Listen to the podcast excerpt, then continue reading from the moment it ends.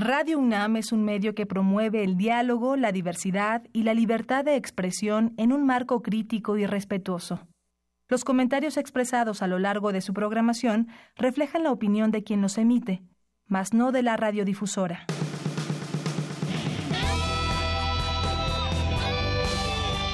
Prisma RU. Relatamos al mundo.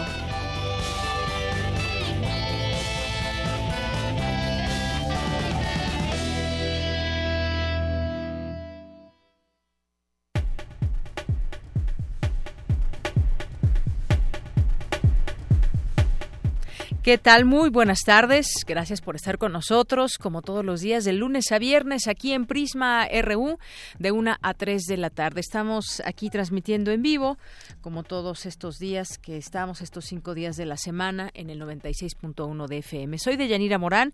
Me da mucho gusto recibirles, iniciar la semana juntos. Hay mucha información, como ustedes saben. Desde ayer estamos transmitiendo en una emisión especial, parte del equipo de Radio UNAM y pues la información continuó toda la madrugada con los resultados electorales preliminares. El PREP, vaya, en sus distintas, en sus distintos cargos.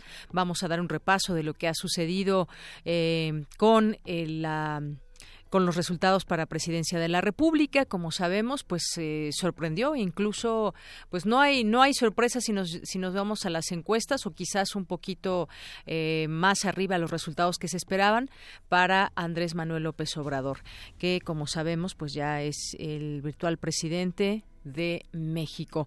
Y pues eh, estaremos también dando a conocer resultados en, eh, de los gobernadores que se eligieron en nueve estados, eh, en la Ciudad de México, también cómo quedan las alcaldías, cómo quedan las diputaciones federales, locales también. le platicaremos a lo largo de esta emisión esas, esos resultados y que pues bueno, le fue muy bien a Morena, le fue muy bien a este partido y sobre todo a Andrés Manuel López Obrador. Ayer pues estuvimos hasta muy tarde yendo como eh, periodistas, pero también como ciudadanos a este momento histórico. Allá primero eh, a las afueras de este hotel donde hubo eh, una conferencia de prensa previa a su visita al Zócalo, a su llegada al Zócalo de López Obrador. Y bueno, pues se dio cita muchísima gente, miles de personas que acudieron el día de ayer a este lugar a escuchar las palabras de Andrés Manuel López Obrador. Y bueno, pues eh, cuando empezaron los primeros resultados, aquí estuvimos dándole a conocer los mismos y pues de eso se va a tratar el día de hoy la emisión, además de que tendremos aquí en unos momentos más al periodista Martín Moreno, con quien tendremos oportunidad de, de platicar, de intercambiar puntos de vista y análisis sobre esta importante jornada electoral. Ya mis compañeros por la mañana de primer movimiento pues estuvieron también dando a conocer información al respecto. Y pues ya vieron quizás muchos de ustedes los encabezados en los periódicos y pues arrasó, así, efectivamente arrasó López Obrador en esta jornada electoral. Vamos a nuestro resumen informativo, si les parece bien. Relatamos al mundo. Relatamos al mundo. Una de la tarde con siete minutos y como todos los días, como todos los días iniciamos con nuestra información universitaria, hoy correspondiente al día lunes 2 de julio de 2018. El rector de la UNAM, Enrique Graue, aseguró que a partir de hoy debemos ver un México unido en torno a quien gane las elecciones y trabajar juntos para crear una nueva nación. Investigadores de la UNAM diseñaron un sanitario seco mecatrónico, un dispositivo higiénico seguro para ambientes urbanos pensado para evitar el uso de los millones de litros de agua potable que actualmente empleamos para desechar nuestros residuos. A nivel mundial se estima que alrededor del 50% de los adultos de entre 65 y 74 años de edad padece cataratas. Esto puede ocasionar ceguera, pero es reversible con cirugía, destacó Lisbeth Uribe, académica de la Inés León de la UNAM. En los temas nacionales, con el 49.6% de las actas computadas, el programa de resultados electorales preliminares le da la ventaja al candidato de la coalición Juntos Haremos Historia, Andrés Manuel López Obrador, con el 53.6% de los votos. Morena se refirma en el Congreso con 230 diputados y 25 senadores. El presidente Enrique Peña Nieto recibirá mañana martes a las 11 de la mañana al candidato ganador de la elección presidencial, Andrés Manuel López Obrador, con lo cual arrancará en la práctica el periodo de transición entre el actual y la próxima entre la actual y la próxima administración. Además de perder la presidencia de la República, el PRI no logró retener ninguno de los estados que hoy gobierna y en la votación para el Congreso se perfila como la tercera fuerza política. Pese a haber ido en alianza con la fuerza política ganadora, el Partido Encuentro Social está en riesgo de perder el registro. En más información, tras entregar la notificación en el Congreso local, Jaime Rodríguez Calderón, el Bronco regresó esta mañana como gobernador de Nuevo León luego de su derrota en la elección presidencial. Tras 21 años de gobiernos del PRD, la Ciudad de México cambiará de partido en el poder. Según los primeros resultados de las elecciones, Morena ganó la contienda con Claudia Sheinbaum como candidata, candidata con el 47.13% de los votos. Durante el proceso electoral 2018, la FEPADE detectó que las personas que cometen un delito electoral al mismo tiempo está en el marco de un delito de delincuencia organizada. El secretario general de la Organización para la Cooperación y el Desarrollo Económicos, la OCDE, José Ángel Gurría, aseguró que uno de los mayores retos de la economía mexicana es aumentar la productividad con inclusión. En temas de economía, la agencia calificadora Moody's dijo que el triunfo de Andrés Manuel López Obrador en las elecciones presidenciales incrementa los riesgos en el sector petrolero y en la volatilidad financiera. La inflación cerrará en 4.06% en 2018, de acuerdo con especialistas que el Banco de México entrevista cada mes. En temas internacionales, México volvió a quedarse en octavos de final, lo mismo que ocurrió en las seis Copas del Mundo pasadas desde 1994. La selección mexicana cayó por dos goles ante Brasil. Seattle le dice adiós a los popotes de plástico. Este domingo se convirtió en la primera gran ciudad de Estados Unidos en prohibirlos.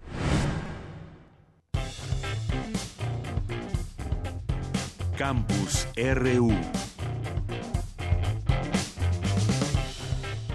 Es la una con diez minutos y me da mucho gusto recibir en este espacio de Prisma RU a mi compañero Héctor Castañeda, que ayer estuvo siguiendo de cerca al candidato ganador, Andrés Manuel López Obrador. Nos tiene pues la crónica del festejo. Aún eh, como candidato de la coalición Juntos Haremos Historia. Y bueno, pues cuéntanos, Héctor, cuéntanos de esta jornada, qué tal la viviste y pues todo lo que pasó el día de ayer. Muy buenas tardes. Hola, Deyanira, buenas tardes y buenas tardes a toda la gente del otro lado de la bocina que está escuchando Prisma RU. Así es, pues ayer el, todavía candidato Andrés Manuel López Obrador llegó al Hotel Hilton aproximadamente a las 8.30 de la noche, en donde ya lo esperaba una multitud aglomerada sobre Avenida Juárez. La gente empezó a, empezó a llegar desde la tarde y a partir de las 7 de la noche aproximadamente el lugar ya era prácticamente impenetrable y así continuó. La multitud estuvo pendiente de las pantallas que estuvieron colocadas sobre la avenida afuera del Hilton y en la plancha del Zócalo a los discursos de los candidatos a la presidencia, José Antonio Meade, Ricardo Anaya y bueno, también de Jaime Rodríguez Calderón, el bronco y claro al anuncio oficial del consejero presidente Lorenzo Córdoba. Todo el tiempo hubo porras, hubo cantos, la gente estuvo coreando el cielito lindo antes y después de los discursos y te digo, no paraban de llegar, así estuvo llegando y llegando la gente. El único momento, de hecho, en donde se hizo un silencio total fue cuando Andrés Manuel López Obrador dio su discurso desde la sala de prensa del hotel, a donde entró por el estacionamiento, seguido de una tremenda multitud que lo estuvo siguiendo desde su casa de campaña en Chihuahua. Y todo se desarrolló verdaderamente en un gran ambiente de carnaval. Había vendimia de comida, había gorras de Andrés Manuel López Obrador, gorras de Morena que brillaban en la oscuridad, hubo llaveros, hubo pejeluches, parecía más bien la final de un partido de fútbol o la presentación de un artista, todo menos la culminación de una jornada electoral y lo digo sobre todo comparándola con la de hace seis años, en donde el ambiente fue eminentemente tenso y estuvo lleno de protestas. Parecía más bien un triunfo de México en un partido de fútbol en pleno 15 de septiembre y bueno, a mí me llamó mucho la atención la cantidad de gente de otros países que estaba en el Hilton preguntando por la llegada de Andrés Manuel López Obrador. Había gente que venía de Tucson, Arizona, había gente que estuvo hospedada eh, como turista visitando la capital, pero que se quería quedar para ver la llegada del candidato Andrés Manuel López Obrador. Y bueno, como ya saben, la fiesta se prolongó después en el Zócalo hasta altas horas de la noche de Yanira. Así es, Héctor, eh, tuve la oportunidad de estar ahí, me tocó estar ya afuera, llegué un poquito tarde y pues efectivamente todo esto que comentas, la gente muy emotiva ahí en estas pantallas que se adecuaron, yo llegué casi a las 11 de la noche prácticamente ah. cuando salió el consejero presidente Lorenzo Córdoba a dar los resultados hasta el momento y, y un mensaje el que se dio a las 11 de la noche. Sí, nosotros estuvimos desde las 4 o 5 de la tarde aproximadamente eh, yo decidí no quedarme en la sala de prensa, me dieron más ganas de bajar a ver las pantallas junto con la gente, pero fue muy interesante ver a miembros conocidos de Morena que desde temprano estuvieron también ahí en el Hilton y bastante relajados. De hecho, yo me encontré a varios viendo la repetición del partido de España, platicando, eh, tomando unos tragos y bueno, pues un reflejo de una jornada electoral que, como también decían, se llevó a cabo con relativa calma, ¿no? Así es, con relativa, pues bastante calma. Fíjate que hubo también eh, muchos policías que estaban haciendo valla a los alrededores, sobre todo esta caminata que se dio de ahí de, de Avenida Juárez hacia el Zócalo, pero todo se llevó en completa tranquilidad, incluso sobre eje central. Pasaban muchos automóviles con banderas de Morena, eh, vitoreando a su candidato. Y bueno, pues durante eh, toda la noche y parte de la madrugada sucedieron estas, estas muestras de apoyo también en distintas avenidas y calles de la ciudad.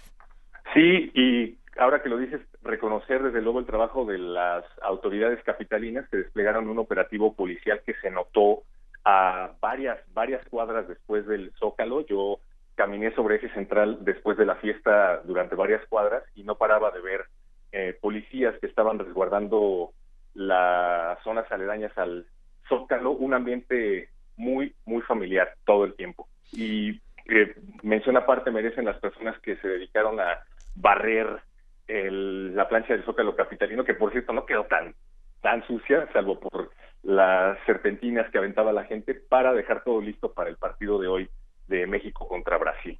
Así es, Héctor. Y bueno, pues yo no recuerdo en los años que llevo de, vida una celebración de esta magnitud. Yo recuerdo que con Vicente Fox hubo una celebración importante ahí en el Ángel de la Independencia. Quizás tú estabas muy pequeño, pero, pero hubo una, una, una celebración importante en ese lugar, pero creo que no se compara el número de personas que acudió en esta ocasión, además de que pues los porcentajes también fueron muy diferentes en el tema de la, de la votación, los votos emitidos. Y bueno, pues eh, ahí también podríamos hablar de eso, de ese entusiasmo, de esa eh, el nivel de abstencionismo que también pues rebasó las expectativas y hubo mucho abstencionismo, hay que decirlo, pero rebasó las expectativas que se que se tenían planeadas. Sí, un verdadero trato de celebridad, ¿no? Ya se empezaban a hacer memes y publicaciones al respecto en redes sociales de Andrés Manuel López Obrador cerrando su campaña en el Azteca como si fuera una estrella de rock y eso se perpetuó hasta la noche anterior definitivamente hubo celebraciones cuando se llevó a cabo la alternancia con Vicente Fox, pero bueno, yo no recuerdo haber visto peluches de Fox, mucho menos llaveros. Había máscaras, recuerdo, de Fox, ¿no? Que ahora también ah. hubo de, de Andrés Manuel. Había máscaras de Fox que ahora se utilizan más bien como en tono de protesta. Sí, sí. Pero sí, definitivamente un trato de celebridad más que de candidato a la presidencia. Y bueno, yo sé que es una idea que ya se está desgastando en otros espacios, pero no pierde, no pierde vigencia, sigue siendo verídica. El trabajo que viene va a ser de todos para que se prolongue esa fiesta del Zócalo durante el próximo sexenio. ¿no? Así es. Y si te parece bien, vamos a escuchar un, un, un audio justamente de Andrés Manuel López Obrador del día de ayer. Adelante. No voy a decepcionarles, no voy a traicionar al pueblo mantengo ideales y principios, que es lo que estimo más importante en mi vida, pero también confieso que tengo una ambición legítima. Quiero pasar a la historia como un buen presidente de México, poner en alto la grandeza de nuestra patria, ayudar a construir una sociedad mejor y conseguir la dicha y la felicidad de todos los mexicanos. Bien, pues ahí está eh, parte de sus palabras, Héctor, que mencionó el día de ayer y que, por cierto, en esto que mencionábamos de estos festejos se veía, no sé si tuviste oportunidad de ver el tigre, este que decían no suelten al tigre, está un, tigre muy tranquilo, muy pacífico y muy contento, ¿no? Había playeras también de personas que llevaban eh, tigres en los estampados y se estaban tomando fotografías justamente haciendo alusión a este comentario que mencionas de Andrés Manuel López Obrador diciendo que no se atrevieran a soltar al tigre, ¿no? Frase creo popularizada por Porfirio Díaz. Eso que escuchábamos era el discurso que dio Andrés Manuel a su llegada al Hilton, adentro en la sala de prensa, después en el Zócalo Capitalino, eh, dio básicamente el mismo discurso con la diferencia de que, bueno, hubo muchísimos vituperios, perdón, muchísimas eh, exclamaciones de emoción y de que presentó aparte del gabinete, a quienes también pues vaya que les hacían porras por todos lados. Así es, ahí llamó a los mexicanos a la reconciliación, a, poner eh, por encima de los intereses personales, por legítimos que sean, el interés general. Mencionó la patria es primero, eh, y, una, y una serie ahí de eh, pues algunas de las propuestas que había mencionado en campaña y también lo que viene. Mencionó ya algunos de los nombres de las personas que van a estar en su gabinete, que también ya, ya eh, dio a conocer y cómo van ya a entablar una, una, pues un trabajo, una relación también como tal en sus distintas áreas. Hubo ahí varios, varios nombres que se mencionaron y por supuesto también dijo de esta reunión el próximo martes, mañana, con el presidente Enrique Peña Nieto. Sí, y ahora que me traicionaba la lengua cuando quise decir exclamaciones en vez de vituperios, estaba pensando justamente en cuando aparecía Peña Nieto en las pantallas eh, afuera del Hilton, que bueno, prácticamente no se escuchaba nada de lo que decía porque la gente no se lo permitía. Yo tuve que estar siguiendo los discursos a través de las transmisiones que hizo Radio UNAM, porque allá afuera, eh, cuando salía alguien más de López Obrador, pues era imposible, era prácticamente imposible escuchar lo que decían. Así es, y bueno, pues también eh, todas las reacciones que hubo en el mundo, ya distintos líderes eh, han salido a felicitarlo, incluso Donald Trump, que dijo que espera trabajar bien con él. Vladimir Putin y también, pues hay que decirlo, Nicolás, Nicolás Maduro. Uno de los tweets que se ha estado compartiendo eh, en gran manera, sobre todo por estas comparaciones que se están haciendo desde la campaña de 2006, ¿no? Así es, absurdas posturas, por cierto, como ya se ha analizado eh, previamente en torno a este tema. Pero bueno, vamos a, a, seguir también por el recorrido con los demás candidatos. Por lo pronto, pues Héctor Casañeda, muchísimas gracias. Leyanira, muchísimas gracias a ti y a todo el equipo de Prisma. Les mando un abrazo y pues cuando quieran, acá andamos. Claro que sí. Gracias, Héctor. Un abrazo. Hasta, luego. Bien, y ahora vamos a continuar con Dulce García, que ella estuvo siguiendo al candidato del PRI, José Antonio Mid Curibreña, que pues bueno, salió muy pronto a, a reconocer su derrota. Tú estuviste con él, Dulce García, cuéntanos, muy buenas tardes. Así es, Deyanira, muy buenas tardes a ti al auditorio de Prisma RU. Pues efectivamente, como bien lo comentas, minutos después de las ocho de la noche, el abanderado del PRI a la presidencia, José Antonio Mid, salió a reconocer su derrota e incluso a felicitar a López Obrador. ¿Qué les parece si escuchamos de una vez parte de lo que dijo y ahorita seguimos platicando de Yanira? Claro que sí, adelante. Habremos de esperar los resultados finales del Instituto Nacional Electoral, pero por la información que ha venido haciéndose pública, la coalición Todos por México no es la triunfadora en este proceso de sufragio ciudadano para la presidencia de la República. Fue Andrés Manuel López Obrador quien obtuvo la mayoría. Él tendrá la responsabilidad de conducir el Poder Ejecutivo y por el bien de México le deseo el mayor de los éxitos. Pues como escuchamos, Deyanira, el candidato fue bastante tranquilo en su mensaje. Eh, les podemos contar también que se notó un PRI bastante apagado, con una casa de campaña prácticamente desolada, donde casi solo los medios de comunicación se hacían presentes, pero además de esta imagen de derrota se visualizó también cierta incertidumbre. Pues mira, por ejemplo, ayer eh, Miguel Ángel Quemain me preguntaba durante mi enlace si ya había habían dado algún dato sobre la situación del PRI en los estados. Eh, aún no había datos en ese momento, pero justo al terminar el enlace, el presidente nacional del PRI, René Juárez, se congratulaba de que al parecer su partido ganaría la elección en Yucatán.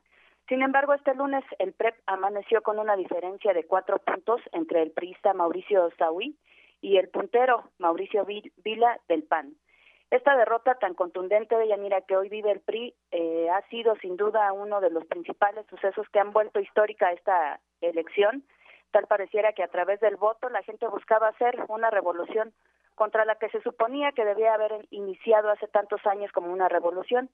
Y es que recordemos que la primera vez que fue derrotado el PRI fue aquella en la que el expresidente Ernesto Cedillo calificara de ejemplar a la jornada electoral en la que el entonces candidato de la Alianza por el Cambio, PAN y Partido Verde Ecologista de México, Vicente Fox, derrotara con 42.52% de los votos al candidato eh, del Partido Revolucionario Institucional, Francisco Labastida. Desde entonces ya los mexicanos estaban buscando un cambio y vino pues un periodo más en el que se le diera el beneficio de la duda al PAN a través del expresidente Felipe Calderón. Y así hoy podemos decir que haya sido, como haya sido, seis años después se optaría por el dicho más vale malo por conocido que bueno por conocer y regresó otra vez el PRI al poder. Al parecer no se notó un gran cambio entre un tipo de gobierno y el otro, pero pues hoy eh, luego de los miles de desaparecidos, de luchas fallidas contra el narcotráfico y de diversos escándalos de corrupción, se ha buscado un cambio nuevamente de Yanira. Así se ha buscado un cambio eh, a través de a través del voto y pues ya el Partido Revolucionario Institucional tendrá sus eh, sus reflexiones internas y pues ahora eh, se ve la derrota en gubernaturas, en alcaldías aquí en la Ciudad de México. Me parece aquí en la Ciudad de México solamente se lleva una.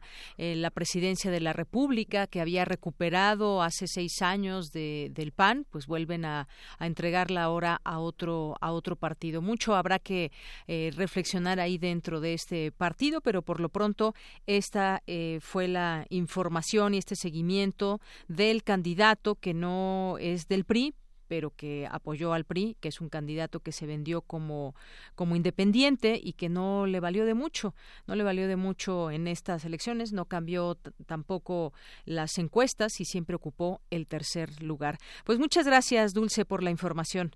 De Yanira, un poco más de información, eh, pues es que hay que decir que esta, porque esta idea de que tal vez las personas estén buscando una revolución a la revolución, pues porque el Partido Revolucionario Institucional, que fue fundado el 4 de marzo de 1929 como el PNR, Partido Nacional Revolucionario, fue proclamado como el partido precisamente de los revolucionarios que buscaba una transición de la política de caudillos y caciques a la institucional.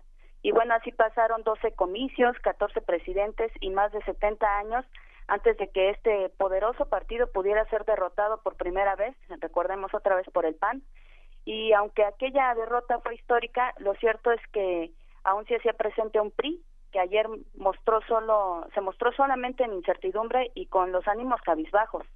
eh, ya lo comentaban tú y Héctor, eh, esta fue una derrota del PRI muy diferente a la que se dio en aquel entonces con eh, el presidente, el expresidente Vicente Fox. Eh, no se notaba un, un cambio tan, tan rotundo como el de esta ocasión. Así es. Y bueno, pues esto se sigue mostrando en que a las 13 horas de este lunes los datos del PREP arrojan un 15.94% para José Antonio Mit, aún incluso por debajo del candidato de, del PAN.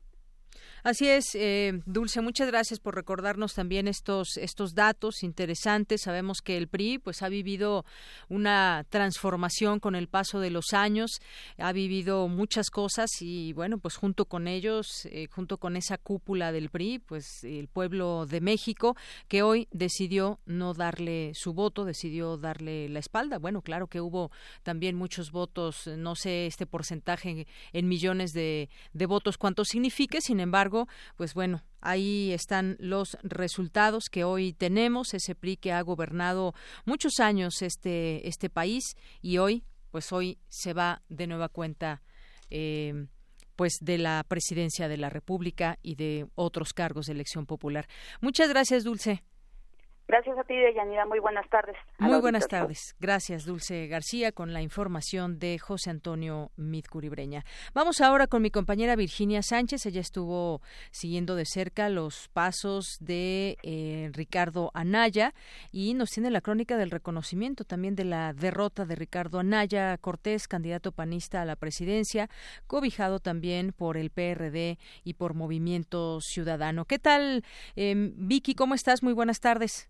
Hola, ¿qué tal, Deyanira? Muy buenas tardes a ti y al auditorio de Prisma RU. Pues así es, como comentas, estuvimos siguiendo, pues desde a mediodía, que fue en el Hotel Camino Real, donde fue la sede, precisamente donde se vivió, ¿no? Este, esta jornada electoral de la y pues por parte de la coalición por México al frente que como sabemos pues estuvo conformada por el Partido de Acción Nacional, el PRD y Movimiento Ciudadano.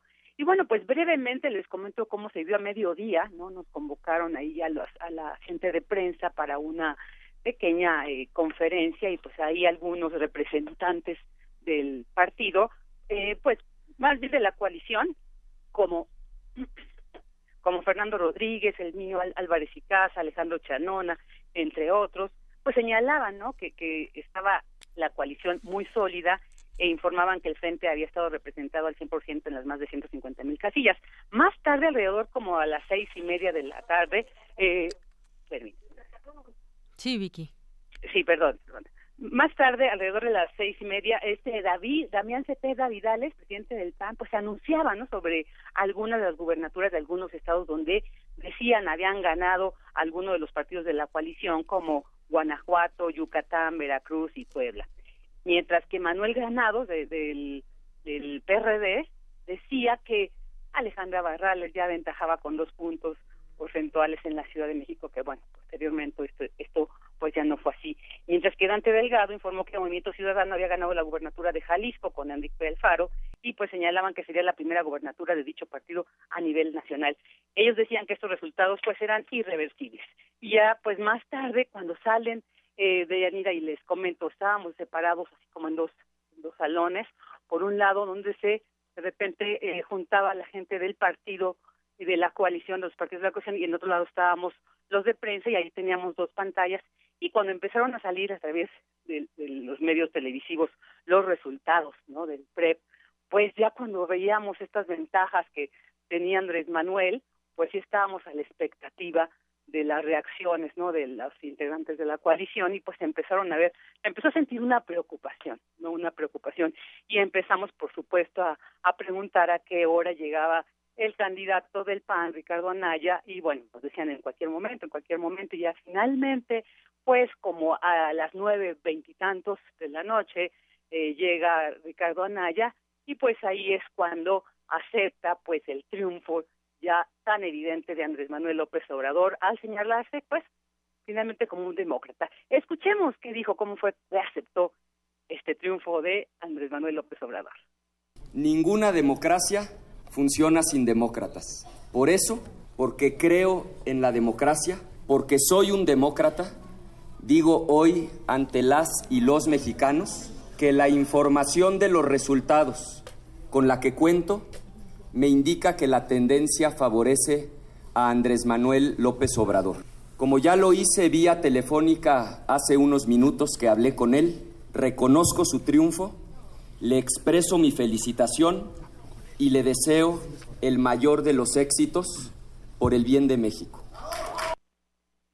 Y bueno, pues también decía que trabajará en esas causas comunes, no apoyando estos proyectos que se planteen, pero señaló también en aquellos donde consideren que hay diferencias se mantendrán como una oposición. Escuchemos.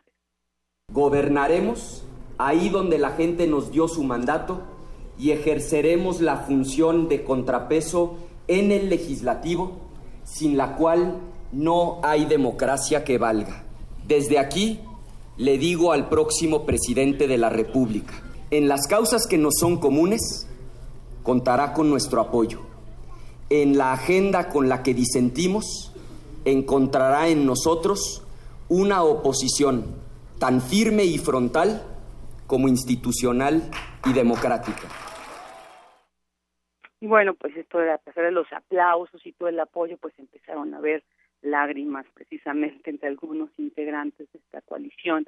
Eh, más tarde pudimos pues eh, platicar brevemente con Patricia Mercado, que ella era del Movimiento Ciudadano, candidata al Senado de la República como candidata plurinominal, y pues nos decía que, bueno, precisamente como él haciendo eco de la posición de Ricardo Anaya, pues eh, aceptaba también este triunfo y señalaba pues que lo mejor sería pues empezar a resolver con la visión que, que Andrés Manuel había planteado y con la que dijo pues eh, eh, se propuso y ganó.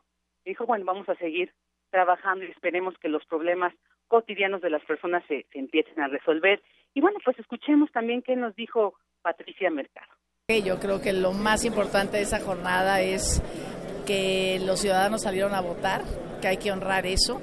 La gran mayoría decidió que, como dijo Ricardo Anaya, pues que el, camino del cambio que quiere es el que, es el que liderea Andrés Manuel López Obrador. Eh, me parece muy importante que, eh, digamos, una, una idea de de siempre poner como por delante el mérito de la propuesta, ¿no? Si, si en esto vamos juntos como eh, no, no, regatear ninguna, ninguna propuesta, ninguna reforma, ninguna política pública solo por ser oposición, sino que realmente cuando, cuando hay acuerdos hay que impulsarlos, la gente se lo merece, ¿no? Este, sobre todo digo, salió a votar, salió a votar por todos, pero una clara y contundente mayoría pues a favor de, de Andrés Manuel y eso es lo que me parece muy importante. Así es. Así es, pues bueno, y también había preguntas a algunos integrantes sobre la coalición, ¿no? Decían, ¿se mantendrán? Eh, las respuestas de algunos eran dudosas, decían, bueno, tal vez seguiremos trabajando. Sin embargo, Patricia Mercado pues nos decía que las coaliciones se disuelven en agosto y pues ya llegan a las cámaras las fracciones parlamentarias de cada partido político. Pero dijo, pues, eh, enfáticamente que había disposición de trabajar por el bien del país. Y pues así se vivió esta jornada electoral desde esta sede de la coalición por México. Bien, pues Vicky, muchas gracias por tu información, gracias por haber estado ahí, por esta eh, cobertura también de Ricardo Anaya y todo su entorno el día de ayer. Muchas gracias. Gracias a ti, hasta luego. Hasta luego, muy buenas tardes. Y bueno, pues vamos a vamos a escuchar también algunas nada más de las miles de personas que estuvieron ayer en el Zócalo capitalino, hice un pequeño sondeo y pues vamos a escucharlo. Vox Populi en el Zócalo. Ah, pues para mí fue un éxito porque ya tenía muchos años de estar en este, pues en, haciendo su labor y me da gusto porque se vio la México unido. Ahora sí, como dice él, el arroz ya se coció. Todo es favorable, todo es para bien y vamos para adelante. Magnífico. 12 años esperamos esto. 12 años yo creo que de que pierdes la, fe en las instituciones. 12 años que, que nos costó ¿no? llegar a este punto y ver, ver logrado todo lo que hemos luchado durante este camino. No solo gana Andrés Manuel, gana la democracia en México. Es algo maravilloso que está pasando en la ciudad, algo maravilloso que está pasando en el país y sinceramente pues el mejor cambio que vamos a estar viviendo. El mejor cambio después de mucho tiempo. No, simplemente hay que esperar. De la noche a la mañana no se va a dar. Es impresionante. Realmente realmente es el triunfo de la democracia. Estoy contentísima. Nunca me lo imaginé. Creo que estamos felices porque es el triunfo de la democracia. Porque tu opinión es importante, síguenos en nuestras redes sociales, en Facebook como Prisma RU y en Twitter como arroba PrismaRU. Queremos escuchar tu voz. Nuestro teléfono en cabina es 55 36 43 39. Bueno, pues, ¿qué crees, Martín Moreno? Ya estamos al aire. Como les había dicho al inicio de esta emisión, estamos ya con el periodista Martín Moreno. Hace poco lo entrevistábamos por su libro y platicábamos, por supuesto, también de todo este tema electoral. Y hoy ya con resultados en mano. Bienvenido, Martín Moreno. Muy buenas Gracias, Deyanira. Un placer estar contigo. Muy buenas tardes al auditorio de Radio Universidad. Listos para hablar, pues, del día más importante políticamente del año. Políticamente más importante del año, con ya con decía yo con resultados en mano, con muchas reacciones de las cuales podemos ir analizando algunas cosas. Decíamos, por ejemplo, hace un momento que por qué si fueron tan claras durante ese proceso las las encuestas teníamos ese cierto incertidumbre, por qué la sombra del fraude se hizo presente en las elecciones. Porque pertenecemos a una generación que se acostumbró a crecer con el fraude electoral. Entonces quienes escribíamos o decíamos de la posibilidad de un fraude era más que justificado, porque crecimos bajo esa sombra, bajo aquella elección eh, brutal en Chihuahua, donde gana Francisco Barrio la gubernatura y que el PRI dice fue un fraude patriótico para que no llegara la derecha al país, y lo peor de todo es que muchos lo ¿eh? creyeron. Imagínate, brutal, ¿no? Eh, el 88, pues ya ni se diga, ¿no? Que fue un, un trauma político, un trauma electoral, donde claramente se ha comprobado que fue una elección fraudulenta que llevó a Carlos Salinas a la presidencia, arrebatándole un triunfo más que legítimo a Cuauhtémoc Cárdenas, porque consecuentemente en los últimos 30 años ha habido una serie de fraudes y fraude para que le quede muy claro al, al auditorio, no nada más es de Yanira te cuento menos votos de los que están en la urna. No, un fraude también consiste en spots ilegales, en difamación, en compra de votos. campaña negra, En campaña negra. Entonces, bueno, cuando metes todo ese, todos esos condimentos en una licuadora, ahí hay un fraude electoral más que justificado que una generación de los 70s, 80s para acá pensara, ¿será posible que se respete el triunfo de un opositor que nos guste o no, López Obrador ha sido el, opositor más férreo a este sistema de los últimos 18 años, bueno, pues estaba más que justificado y por eso pues hasta no ver, no creer. Y ayer cuando ya salió José Antonio Mid, cuando dijo Mid, señores, ganó López Obrador, él pudo haber reconocido su derrota, pero no estaba forzado a decir ganó tal. Yo reconozco mi derrota, adiós. No, él dijo, López Obrador es el ganador. Esto ya estaba consensado con los pinos, ya estaba consensado con el INE y a partir de ese momento se desactivó cualquier situación postelectoral de conflicto. Oye, el famoso pacto que, se había dicho Mira, días atrás. A mí no me asusta eso, ¿eh? La política es negociación, la política son consensos, la política es llegar a acuerdos. Si el presidente, llámese como se llame de Yanira, lo veremos dentro de seis años, estaremos platicándolo ojalá eh, eh, en esta cabina, si el presidente en turno ve claramente que las tendencias van favorables a determinado candidato, a mí no me asusta que el equipo del presidente en funciones se acerque al candidato que está liderando clarísimo, de manera clara, por 30 puntos prácticamente la, la, la, la elección, la intención del voto, y empiecen a, tener un acercamiento. A mí no me asusta que empiecen a platicar, a mí no me asusta que empiecen a tratar de construir una transición pactada. A mí no me asusta, ¿por qué? Porque la diferencia era mucha, de Yanira. Hubiera sido preocupante si la diferencia entre López Obrador y Anaya, que fue el segundo lugar, hubiera sido siempre en los últimos dos o tres meses de cuatro, cinco puntos, tres puntos, allí sí hubiera sido preocupante. Pero cuando hay una diferencia tan marcada de al menos 20 o 25 puntos, entonces me parece más que justificado y yo celebro que hayan tenido ese acercamiento y que hoy esté reflejándose en una transición que hasta donde yo sea a esta hora no ha tenido ningún eh, contrasentido, ningún, ningún eh, sabor. No, no, no, no, ningún enfrentamiento, pues, ¿no? Es decir, eso no, no me asusta y qué bueno que se va a dar una transición pactada porque esa es la obligación del presidente en funciones tratar de hacer una transición que no ponga en riesgo la estabilidad del país. Así es, y bueno, mañana ya veremos, después de que salgan de esta reunión, eh, López Obrador y Enrique Peña Nieto, el presidente, para ver qué, pues, qué declaran a los medios. ¿Será en Palacio Nacional o en Los Pinos de eh, Dijo que en Palacio Nacional. Fíjate, qué interesante, qué interesante porque López Obrador quiere salir de Los Pinos. Hay que recordar que lo dijo así. Exacto, él, él lo que quiere es estar en Palacio Nacional. Entonces, esta es el, la primera ficha que mueve López Obrador, porque a Peña lo recibe Calderón, estoy casi seguro, en Los Pinos. Entonces, esta intención, que es muy respetable, de López Obrador, de querer hacer todo en Palacio Nacional, como, como Juárez, en fin, todo eso, ese rollo que trae, entonces, desde ahí empieza a marcar un personal estilo de gobernar, como decía Daniel Cosío Villegas. Vamos a Palacio Nacional, ahora me toca a mí dar las reglas y eso es eso es eso es simbólico más que nada emblemático. Así es. Oye, hoy pues vimos las publicaciones de los distintos medios de comunicación nacionales e internacionales, Arrasa, Jonrón, Arrasó, en fin.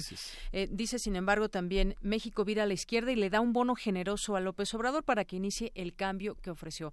Un bono muy generoso en todo el país. Claro, bueno, ganó por 30 puntos de Yanira. Ganó por 30 puntos. Rebasó las expectativas. Pero, pero, pero por mucho, no solamente las expectativas de la política mexicana, sino también de la política latinoamericana y a nivel internacional. No se recuerda un candidato que haya tenido tanta ventaja a nivel continental y a nivel internacional. Eh, ¿Esto qué nos está diciendo? Primero el hartazgo, que había que hay en la sociedad todavía porque no ha cambiado el país. Seguimos siendo el mismo país de ayer. Nos eliminó Brasil hace rato. Todo todo no sí. al quinto partido no no no bueno e, e, eso ya ya ya, ya lo sabemos no es la, la, historia de siempre. Pero entonces López Obrador ya tiene yo, yo, estoy confiado en que sepa el riesgo y el reto que va a enfrentar con un país que está en manos de la criminalidad sí. con un país que está azotado por el crimen organizado y que en el sexenio que está por terminar va a alcanzar más de 110 mil ejecuciones. Uh -huh. Yo quiero pensar que López Obrador, dentro de todo su austeridad republicana, que es algo que, que, le ayudó mucho dentro de todo su discurso anticorrupción, que fue algo fundamental. ¿Cómo podría Mid hablar de anticorrupción cuando estaba representando al gobierno que emblematiza la corrupción, uh -huh. el gobierno de Peña? Bueno, entonces yo confío en que no sea un presidente endiosado, que sepa escuchar a sus colaboradores. Porque lo que le escuché a López Obrador de Yanira no me uh -huh. queda muy claro si él tiene muy claro el problema que va a enfrentar en seguridad, por ejemplo. Uh -huh. Yo quisiera que pusiera especialistas en seguridad y que el gabinete que lo acompañe realmente sepa el tamaño del reto. Que cuando habla de revisar la reforma energética, eh, contratos, está bien, pero que realmente tenga especialistas y que no quiera decidir el todo, ¿me explico? Que no quiera ser el, el, el, el, presidente omnipotente y omnipresente que diga, vamos a hacer esto, aunque le demos argumentos, no, vamos a hacer lo que dice el presidente. Eso me preocuparía mucho confío en que su equipo, que me parece que, que, que son personas respetables, no manchados por la corrupción, uh -huh. confío en que su equipo responda a la altura de lo que esperamos millones de mexicanos. Claro, y ahí en su mismo mensaje también dijo que pues el buen juez por su casa empieza sí. y que no toleraría ningún acto de corrupción sí. de sus colaboradores, de familiares. Parece que lo dice de una forma muy clara. Sí, lo dijo con convicción. Así es. Eh, habrá que repensar también en lo que dijo durante su campaña, en las reformas estructurales. Ya decías, mencionabas los contratos del sector energético que tendrían que ser revisados para eh, prevenir actos de corrupción y demás. En lo que decías de, del combate a la, a la, inseguridad y a la delincuencia, sí. pues eh, dijo que cambiará la estrategia que considera fallida, como sí. mucha gente, por los resultados que tenemos sí, justamente. Y eh, pues ha repetido también que eh, de la forma más eficaz y humana, que será pues eh, el combate a la desigualdad y la pobreza. De ahí nacen muchos de los problemas de sí. México, él lo asume como tal y pues vuelve a señalarlo en su discurso el día de ayer. De acuerdo. Eh, lo de la pobreza me parece que todos estaríamos de acuerdo en que primero los pobres, que ha sido su lema no de ahora, sino desde el año 2000. Y que no lo repitió mucho durante ese proceso y lo, lo dijo el día de ayer. Ayer lo, lo, lo, lo remarcó, lo dices bien. Eh, me parece que es un discurso que le dio muchos bonos en, en, en el pasado, la desigualdad, y lo del enfrentar a la seguridad, a la inseguridad con otra estrategia de Yanira Auditorio uh -huh. eh, es obligado. Si seguimos haciendo lo mismo, si seguimos haciendo lo mismo, no esperemos resultados diferentes. Tenemos que cambiar la estrategia, tenemos que cambiar muchas cosas porque este país está inmerso en la violencia y no podemos solamente, como decía Calderón o como decía Naya, hay que seguir sacando al ejército, a, a la marina hay, hay cosas más de fondo y no está dando resultado. Entonces, me pare... por eso digo que yo confío en que el equipo de seguridad, que no me queda muy claro todavía, no sé si tú ya tengas ese dato, quién va a acompañar a, a, a, a López Obrador en su equipo de seguridad. ¿Quién, ah, qué, qué, qué, lo, lo ¿Qué, tipo de estrategia o qué tipo de, de, funcionarios van a ser? Así es, y por lo pronto, mira, hace unos minutos ¿Mm? postea Andrés Manuel López Obrador, recibí la llamada de Donald Trump ¿Sí? y conversamos durante media hora, le propuse explorar un acuerdo integral de proyectos de desarrollo que generen empleos en México y con ello reducir la migración y mejorar la seguridad. Hubo trato respetuoso y dialogarán nuestros representantes. Bueno, pues un acercamiento ahora ya mira, con Donald Trump. Que hable 30 minutos con Trump sin pelearse con Donald Trump es, es un es un es un signo alentador de Yanira, sí. Porque Trump parece que tiene muy poca paciencia y a los 5 o 10 minutos ya estaría colgándole el teléfono o, u ofendiendo. Entonces, si realmente duraron 30 minutos hablando, creo que Andrés Manuel no no habla inglés. Uh -huh. Entonces, eh, eh, tal vez esto se prolongó por la traducción, pero hablar 30 minutos me parece que es un signo alentador porque no fue una llamada protocolaria. Uh -huh. Fue una llamada donde parece que hubo algo de sustancia y ojalá sepamos más sobre, sobre esta situación.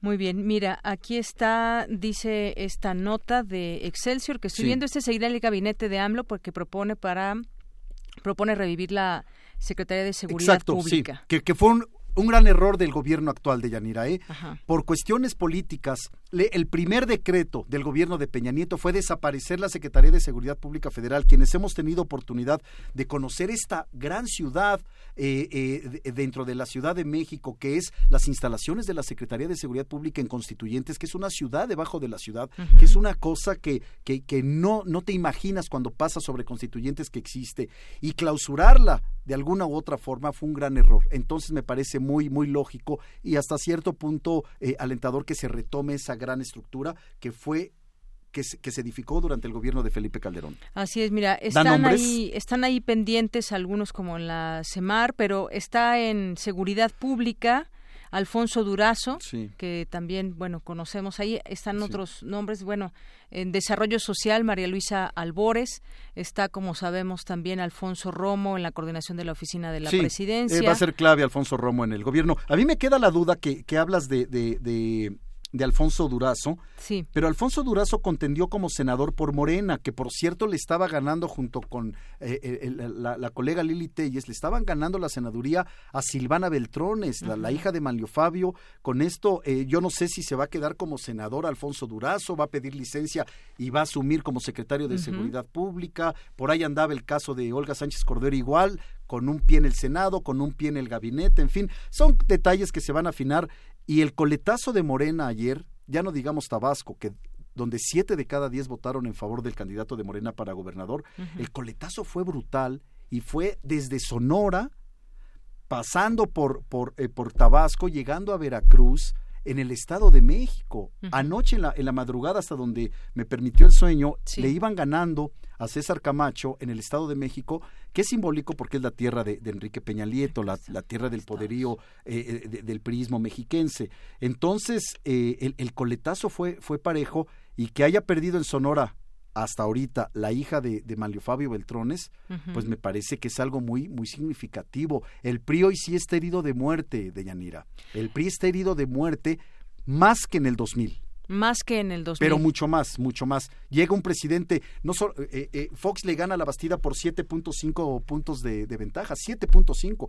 Este le ganó a su segundo lugar con 30 puntos. Van Sí, a ni quedar- siquiera si hubiera habido una unión entre PRI y no, no, no, hubieran no. ganado. Gabriel Bronco y que no renuncie Margarita, no le hubieran ganado a López Obrador. Entonces, eso te da una, una posición eh, no solamente cómoda, sino una posición de mucho poder y de mucho margen de negociación. Y si tienes a un Congreso que vas a tener 200 diputados, poco más, poco menos, y a un Senado donde vas a tener eh, 50 senadores, que con una alianza con el peso, con el PT, a lo mejor andas la mitad más uno Ujú. que serían 65 senadores, entonces, bueno, vas a tener muchas herramientas, ¿no? ¿Necesitan contrapesos? Sí, yo soy partidario de los contrapesos, pero bueno, así lo quiso la, la mayoría y en democracia manda la mayoría de ella. Así es. Oye, y otro caso también aquí en la Ciudad de México, que también las, las encuestas fueron muy, muy certeras en el resultado para, para la jefatura de gobierno y Sí. las alcaldías, son las alcaldías también, pues Morena, Morena se lleva la ventaja en prácticamente eh, solo, solamente en tres es donde dos gana el PAN y una el PRI me parece. Las demás se las lleva se las lleva Morena contra pues eh, toda una serie ahí también de prácticas que vimos durante este proceso y un resultado interesante porque fue un voto también no solamente a favor de Morena fue un voto en contra del PRD que había gobernado esta queda del Ciudad de PRD, México, de de lo que queda Lo que queda del de PRD. las cenizas o no sé qué queda Creo ya que del va a tener en la, en la Cámara de Diputados este 20 diputados, Ujú. 25, algo así. Fíjate, hablas de la Ciudad de México. En 2015 se quedó a un punto de ganar Gustavo Amadero, a menos, a punto cinco de ganar Gustavo Amadero y a unos tres puntos de ganar Iztapalapa. En aquel entonces, eh, eh, un, un- un- un- un elemento muy cercano a, a- a López Obrador me dijo, no hay problema, esas dos las ganamos en 2018. Bueno, ¿por qué te comento Iztapalapa y Gustavo Amadero? Porque si tú ganas como partido Iztapalapa y Gustavo Amadero, estás ganando de Yanira el 25% del electorado en la Ciudad de México. Por eso son importantes. Iztapalapa, que es eh, tal vez con mayor población que Costa Rica o que Nicaragua, no lo sé. Eh, pero si ganas Izta- Iztapalapa y Gustavo Amadero, ya tienes en la bolsa el 25% del electorado. Bueno, Lo que decían en 2015 lo cumplieron ahora. Me dijeron, no, no, no nos preocupa. Gustavo Amadero lo ganamos en tres años, le ganaron a ese casicazgo impuesto por Víctor Hugo Lobo y Nora Arias, que, que son esposos y que habían tenido este, este amaciato político, ¿no? Te quedas tú tres años, regreso yo en tres años, que me parece que, que, que, no, no conviene ni mucho menos. Pues ganaron y lo cumplieron. Gustavo Amadero, Iztapalapa lo ganó Clara Brugada, y en esos dos ya tienen el 25% del electorado. Viene Morena con un capital político ganado, con un margen de maniobra brutal y con un número de alcaldías que yo si fuera el PRD estaría muy preocupado por mi sobrevivencia de Yanira. Y estaría muy preocupado también si, si, si, fuera, por ejemplo, Miguel Ángel Mancera.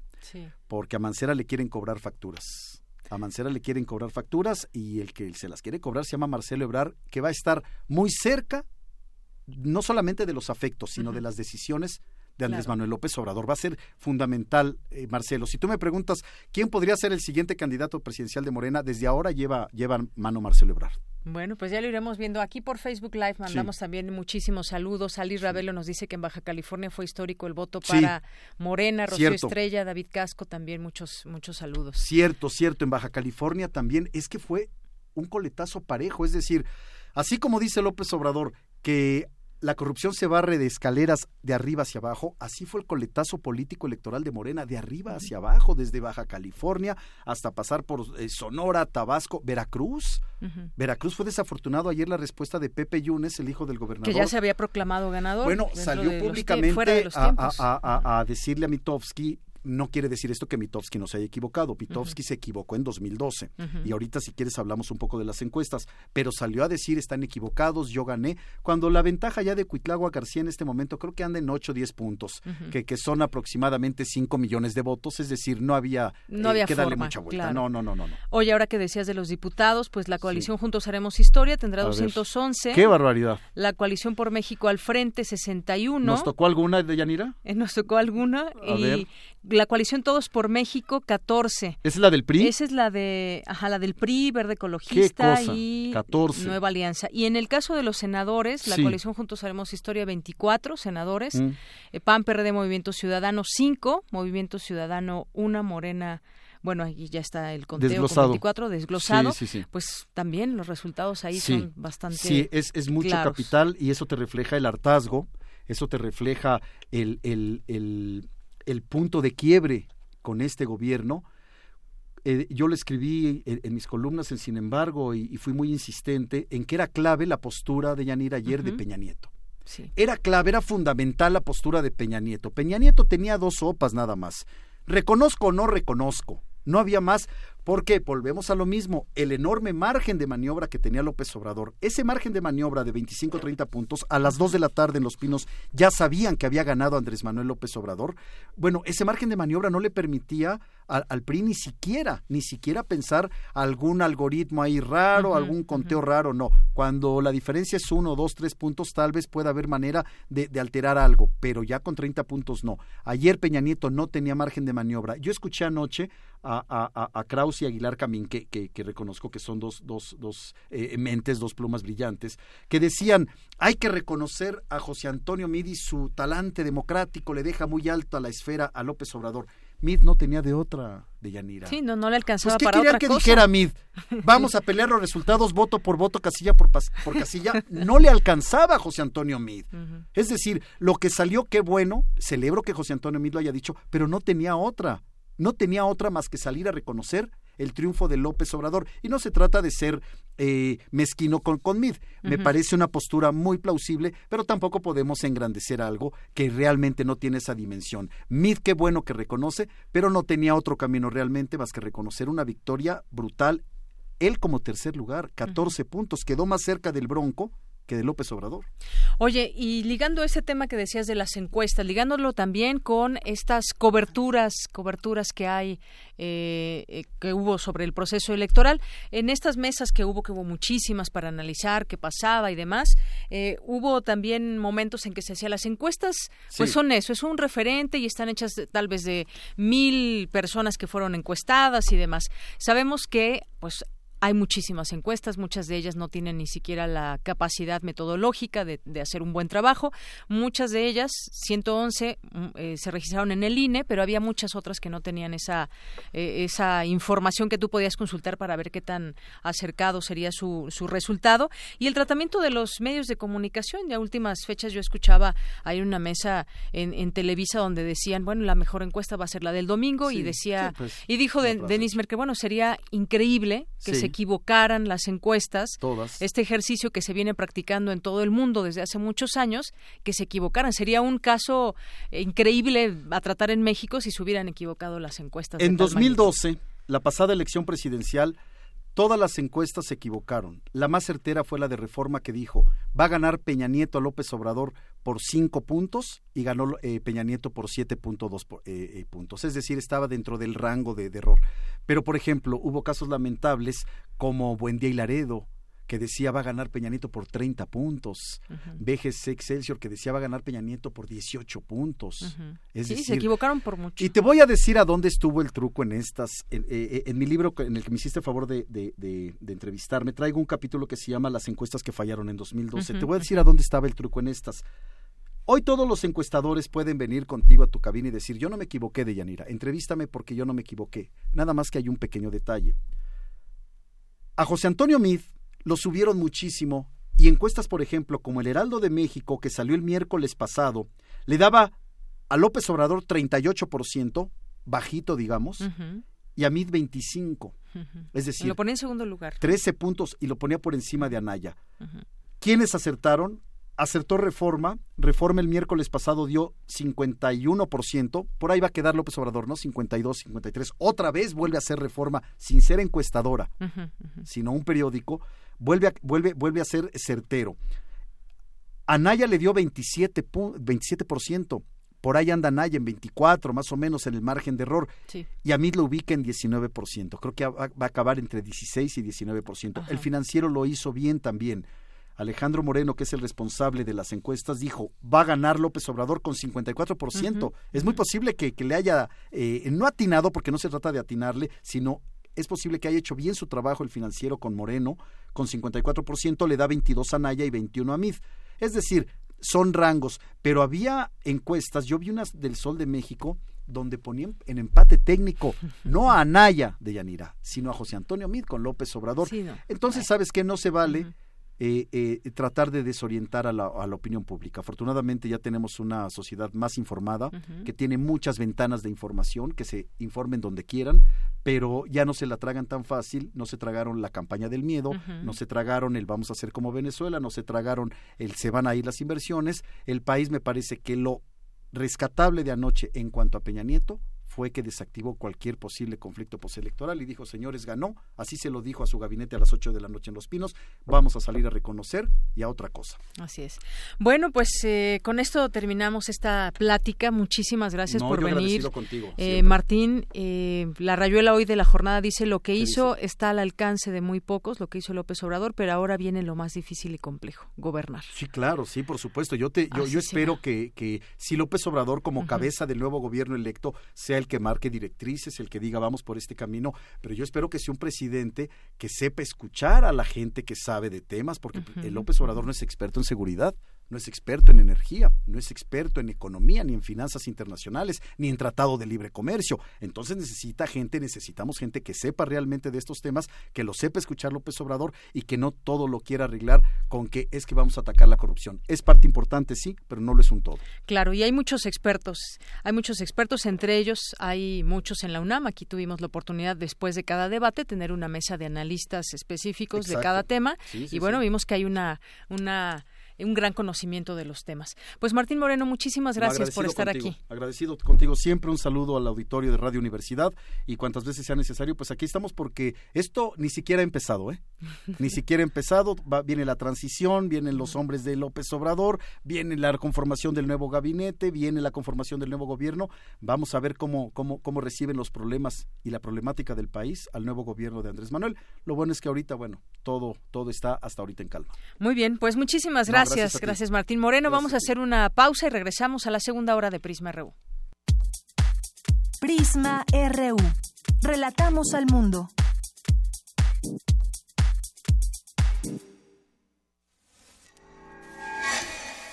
El Museo Universitario del Chopo te invita a la exposición fotográfica Líneas y Piedras de Pablo López Luz Series de fotografías tomadas en México y en regiones andinas de Perú y Bolivia que aluden arquitectónicamente a culturas antiguas. Un recorrido que presenta vestigios del patrimonio arquitectónico mesoamericano que ha resistido el embate de la globalización. Exposición abierta hasta el 5 de agosto en el Museo Universitario del Chopo. Doctor Enrique González Martínez, número 10, Santa María la Ribera. Más información en www.chopo.unam.mx. Muestras imperdibles en el Museo Universitario del Chopo.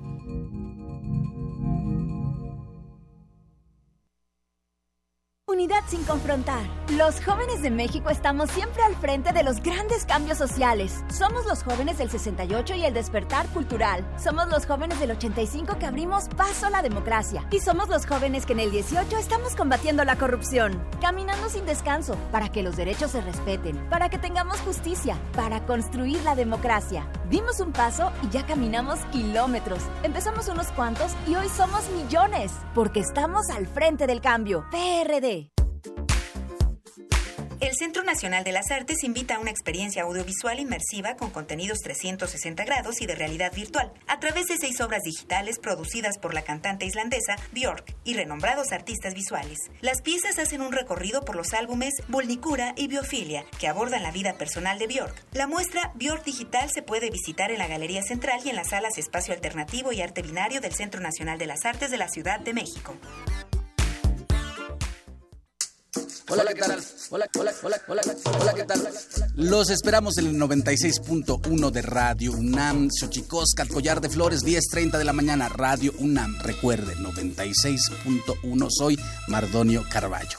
Xochicoscat, lunes a las 10.30 horas por el 96.1 de FM. Radio UNAM. Experiencia sonora.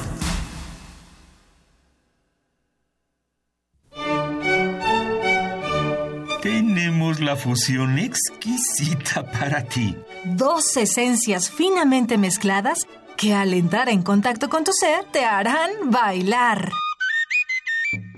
Diáspora de la danza. La música a través del cuerpo. Acompaña a Juan Arturo Brennan de lunes a viernes a las 6.40 de la mañana y a las 15 horas por el 96.1 de FM.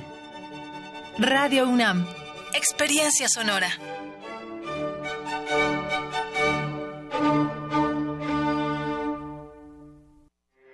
Porque tu opinión es importante, síguenos en nuestras redes sociales, en Facebook como Prisma RU y en Twitter como arroba PrismaRU. Queremos escuchar tu voz. Nuestro teléfono en cabina es 55 36 43 39. Prisma RU. Relatamos al mundo. Bien, estamos de regreso aquí en Prisma RU. Gracias por su sintonía en el 96.1 de FM y en www.radio.unam.mx. También, eh, pues les pido que nos hablen por teléfono si tienen algo que comentarnos, alguna eh, alguna situación que quieran compartir con nosotros al 5536 4339 5536 4339. Aquí está muy pendiente mi compañero Luis Nava para recibir su llamada. O también nos pueden escribir en arroba Prisma RU eh, aquí también estamos muy pendientes y mucha gente que me ha escrito también a mi Twitter, arroba de Yanira-Morán. Pues estoy aquí leyendo algunos de, sus comentarios. Nos dice aquí en Negrito en el Arroz, qué buena plática en Prisma RU, refrescante, aún cuando es de lo que se ha hablado todo el fin de semana. Pues es que no había otro tema eh, negrito en el arroz, yo creo, ¿no? Era es, pues yo creo que vale la pena comentarlo desde distintos ángulos, lo seguiremos haciendo desde este espacio y por supuesto también hablando de los de los temas que nos interesan, otros temas también como los temas universitarios, que por cierto ahorita está en un periodo de vacaciones la, la UNAM. Eddie Eddie también por aquí nos escribe, Juanjo M eh, que manda felicitaciones, Magdalena Contreras también muchos saludos. Eh, Galán de Barrio nos está escuchando, manda saludos a todo el equipo. Desde ayer también está escuchando Radio UNAM. Muchas gracias, Galán de Barrio. Eh, Chiluca 2011, eh, aquí nos manda una foto el negrito en el arroz. Nos dice así el día de ayer, Muchas gracias por la foto. Otto Cázares, ni páginas en blanco ni nuevo capítulo. Reescribir sobre las páginas de la historia para ennoblecerlas. Es su cartografía de hoy, que en unos momentos más aquí nos acompañará Otto Cázares. Gaby, Universidades, Udual, también muchos saludos. A Hugo Madrigal Ibarra, Danodán también.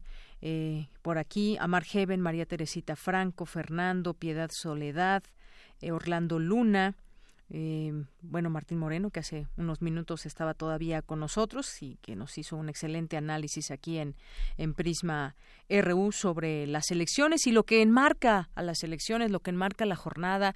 Hay algunos que llevamos eh, votando desde el año 2000, otros desde antes, otros desde mucho antes. Y bueno, pues eh, las experiencias van cambiando, los momentos también.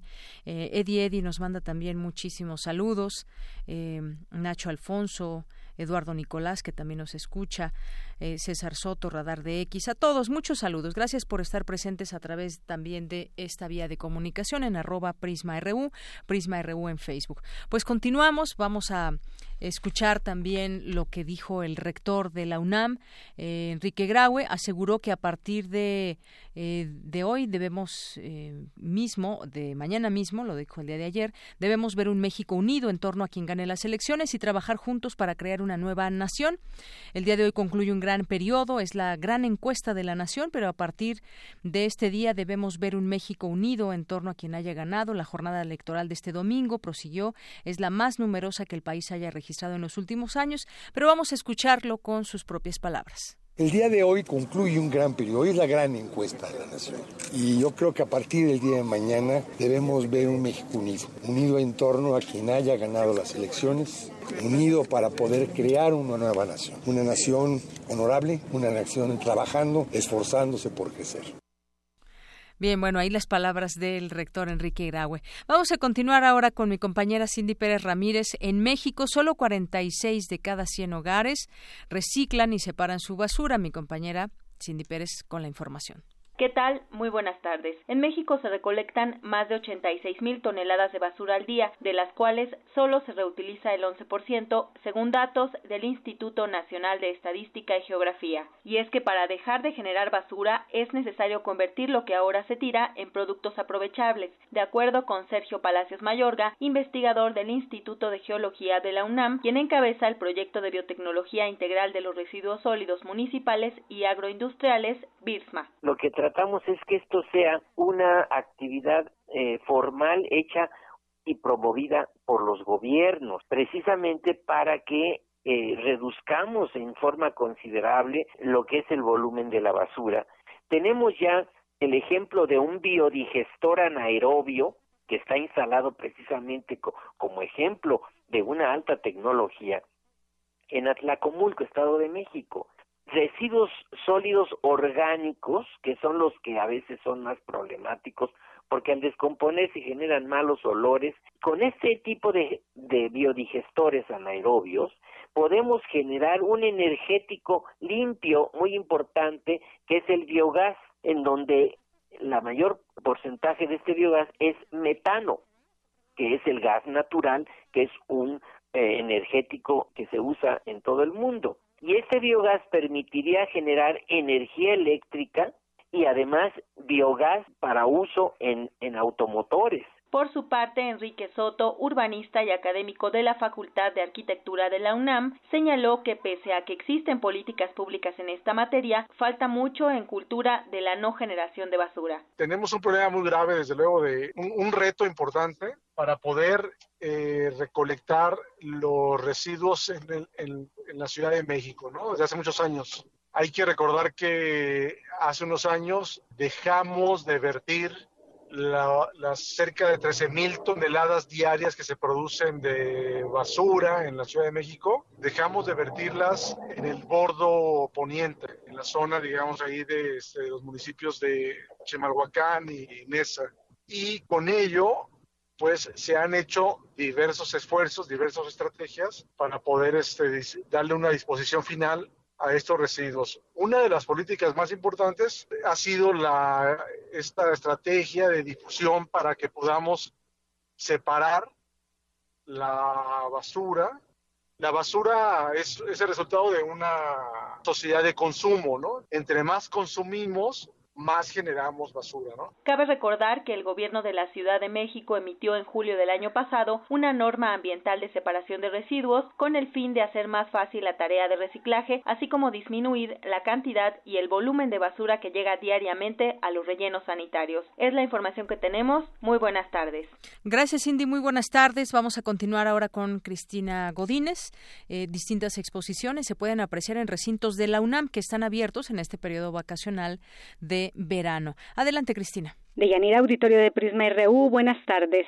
En la UNAM comenzaron las vacaciones de verano, por lo que escuelas, facultades e institutos cierran sus puertas y reanudan labores el 23 de julio.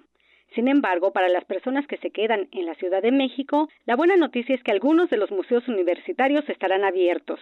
Estos son el Museo Universitario de Arte Contemporáneo, en donde el público podrá apreciar las muestras Aire, que es una pieza sonora, Tania Bruguera, Hablándole al Poder, Leandro Katz, Melquiades Herrera, Sublevación y Carlos Amorales, Axiomas para la Acción. El MUAC en este periodo solo abrirá viernes, sábado y domingo de 10 a 20 horas. La dirección es Insurgentes Sur 3000, Centro Cultural Universitario en Coyoacán. Otro recinto es el Museo Experimental El Eco, en donde se expone el presente, mañana, proyecto de la artista plástica y maestra de poéticas visuales Carla Saccagnini, quien cuestiona la fiebre del oro del siglo XVII y su relación con las figuras del esclavo, el mártir y el traidor, y toma de la historia relatos míticos que son traídos al presente para abogar por el modernismo. El museo abrirá solo de viernes a domingo de 11 a 18 horas. La dirección es Sullivan 43, Colonia San Rafael, en la delegación Cuauhtémoc. Y por último tenemos el antiguo Colegio de San Ildefonso, en donde se exhibe Vaticano, de San Pedro a Francisco, dos mil años de arte e historia, que muestra más de 180 piezas en las que destacan obras de Tiziano, Rafael, Bernini y el Veronés. La dirección es Justo Sierra 16, Centro Histórico, y abre de martes a domingo. Cabe recordarle a nuestro auditorio que para obtener sus boletos deben registrarse en la página del museo. Deyanira, este es mi reporte. Buenas tardes. Gracias, Cristina. Muy buenas tardes. Queremos escuchar tu voz. Nuestro teléfono en cabina es 55 36 43 39. Porque tu opinión es importante, síguenos en nuestras redes sociales, en Facebook como Prisma RU y en Twitter como arroba PrismaRU. Prisma RU. Relatamos al mundo. Bien, vamos ahora a hacer un recorrido por algunos estados, ya no nos va a dar tiempo de recorrer todos, pero vamos por lo pronto hasta Chiapas, allá se encuentra el periodista Isaín Mandujano, él es corresponsal de la revista Proceso y en esta colaboración especial para Radio UNAM en el programa de Prisma R1 nos acompaña. ¿Cómo estás Isaín Mandujano? Muy buenas tardes, bienvenido. Buenas tardes, este, pues efectivamente, como tú refieres, el día de ayer se llevó a cabo la jornada electoral para elegir no solamente presidente de México, tampoco digo no solamente senadores y diputados federales, sino que tres millones quinientos cuarenta y nueve mil chiapanecos salieron a las urnas eh, para elegir también al gobernador del estado de Chiapas, para elegir a 40 diputados locales, 24 por la vía uninominal y 16 por la vía plurinominal. Eh, también fueron llamados para votar para elegir a más de 120 alcaldes en el estado de Chiapas, es decir, 120 presidentes, 122 presidentes municipales. Y pues como tú ya sabes, Morena prácticamente fue una plancha en todo el país, pues, arrasó con todo. En Chiapas, Chiapas no fue la excepción. Chiapas y Tabasco, sin duda alguna, son de los estados eh, con mayor arraigo para Andrés Manuel López Obrador y Chiapas pues, no le iba no le iba a quedar mal al tabasqueño que finalmente bueno tiene una, una, una, un, un, origen por adopción, él tiene un rancho en Palenque, su, su familia ha vivido entre Palenque y uh Gutiérrez, y bueno, eh, creo por fin no se fue al rancho en esta elección. No fue a su rancho y dijo que esta vez no iba a ir a su rancho, que ya todos el mundo sabemos cómo se llama. Sí. Dice que por ahora iba a omitir un poco lejos su rancho y bueno, lo cumplió. Y bueno, fue el candidato presidencial que más visitas hizo en su campaña, creo que vino tres veces, de Anaya solo vimos una vez, a mí solo lo vimos una vez en Chiapas y Andrés Manuel vino tres veces, de hecho el día de su cierre de campaña, el último día estuvo en Chiapas, Villahermosa, Tuxtla Gutiérrez, Villahermosa y la Ciudad de México, donde cerró en el Estadio Azteca. Eh, te cuento que, bueno, la jornada electoral estuvo realmente empañada por una serie de incidentes violentos que protagonizaron partidos políticos como el PRI, el Verde, Chiapas Unido, Mover a Chiapas. Hubo un muerto en esta jornada electoral, el día de la jornada electoral, en, el municipio de Venustiano Carranza. Hubo enfrentamientos en, entre militantes de partidos en Santiago del Pinar, donde fue, eh, fue hubieron como 20 heridos descalabrados porque usaron palos y piedras para arremeterse. Pero también eh, desde ayer y hasta hoy se siguen escuchando balaceras de grupos antagónicos en municipios como Venustiano Carranza, Rincón Chamula, La Concordia principalmente, eh, y también, bueno, eh, han quemado casas, han quemado vehículos en muchos de estos, en Carranza principalmente, parece una zona de guerra. La población ha lanzado un SOS a las autoridades estatales y federales porque temen que puedan ser agredidos. Allí fueron quemadas varias casas.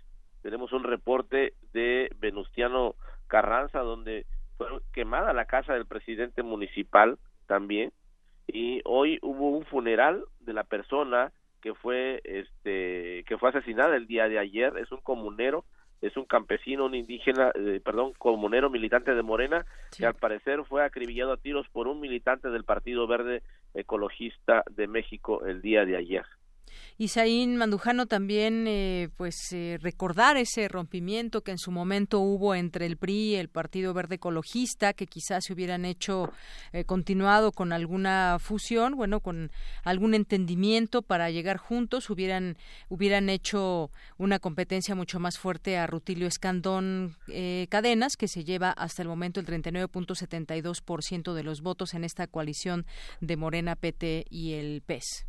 Ah, mira, efectivamente, como tú estás refiriendo, de las 6.318 actas capturadas hasta este momento, ya se han capturado el 74.56%, es decir, 4.711 actas. Sí. Es decir, eh, aún falta todavía el 20, cerca del 26% por, eh, por capturar, pero la ventaja es muy amplia de Rutilio Escandón Cadenas de la coalición Juntos Haremos Historia, PT Morena y Partido de Encuentro Social, con 39.82% de los votos que fueron sufragados por los chiapanecos. Eh, el 9 puntos, el, su más cercano eh, competidor, bueno, si es que cercano se le puede llamar a Fernando Castellanos Calimayor del Partido Verde, Chiapas Unido y Mover a Chiapas con 21.66% y después le sigue Roberto Albores Gleason con el 20.46% Gleason del PRI y del PANAL. Y en una quinta eh, bueno en una cuarta posición está José Antonio Aguilar Bodegas de la coalición por Chiapas al frente por el PAN PRD y Movimiento Ciudadano. Y Jesús Alejo Orante Ruiz el candidato independiente el Bronco Chiapaneco podríamos decir con el 2.6% de los votos realmente te digo eh, como tú has referido originalmente iban aliados el PRI PANAL Verde, Chiapas Unido y Mover Chiapas. Sin embargo, hubo una ruptura, una ruptura entre eh, del PRI y el Verde que generó que hubieran dos candidatos. Esto, bueno, se abrieron prácticamente los del Verde y dejaron al PRI solo con el Panal, lo que permitió que Rutilio Escandón Cadena se fuera por la libre, ¿no? Es decir, la suma de los votos del PRI del Verde, de Roberto Álvarez Gleason, que era el candidato oficial, con, y la de suma de los votos obtenidos por Fernando Castellanos suman más de 41%, 42% para ser preciso de los votos. Es decir, fácilmente le hubieran ganado a Rutilio Escandón, que obtuvo el 39.82%. Pero bueno, esa fue la estrategia de aquí de Chiapas, dividir el voto para permitirle que Rutilio Escandón Cadenas, esa es una de las lecturas que se tiene en Chiapas, de que se fracturó para que finalmente se le diera eh, la vía libre a Escandón Cadenas. Así es, y que bueno, Albores en su momento, el Albores Guillén que reconocemos, pues ya también tienen una trayectoria ya en Chiapas. Efectivamente, Roberto Albores Gleason es hijo del exgobernador chiapaneco, un gobernador interino que tuvo Chiapas del 98 al 2000, un gobernador realmente eh, que fue un gobernador antizapatista que arremetió contra los municipios autónomos, contra los movimientos sociales de, progresistas y de izquierda. Y bueno, el hijo ya se perfilaba en esa misma línea de, ser el gobernador, incluso previo a la jornada electoral, o días antes, eh, orquestó una supuesta conferencia de prensa de presuntos zapatistas que estaban desertando del ZLN casi casi y que estaban declarándose a favor del candidato del PRI y eh, Roberto Álvarez Gliso, algo que por supuesto los zapatistas ya salieron a desmentir y claro, una estrategia también que su papá utilizó en el 99, es decir, eh, orquestar supuestas deserciones zapatistas y en realidad todo era un show, todo era un teatro y bueno, y también pagó las consecuencias de esa y otras cuestiones su hijo Roberto Álvarez Guizo. Exactamente. Bueno, pues ahí está la información desde Chiapas. Gracias por tu reporte, Isaín Mandujano. Y pues ya, ya nada más falta que se termine este cómputo total de casillas para dar el triunfo a Rutilio Escandón de esta coalición de Morena, el PES y el PT. Muchas gracias. Hasta la orden. Saludos de Chiapas. Hasta luego. Un abrazo a Isaín Mandujano hasta Chiapas. Relatamos al mundo. Relatamos al mundo. Porque tu opinión es importante, síguenos en nuestras redes sociales, en Facebook como Prisma RU y en Twitter como arroba PrismaRU.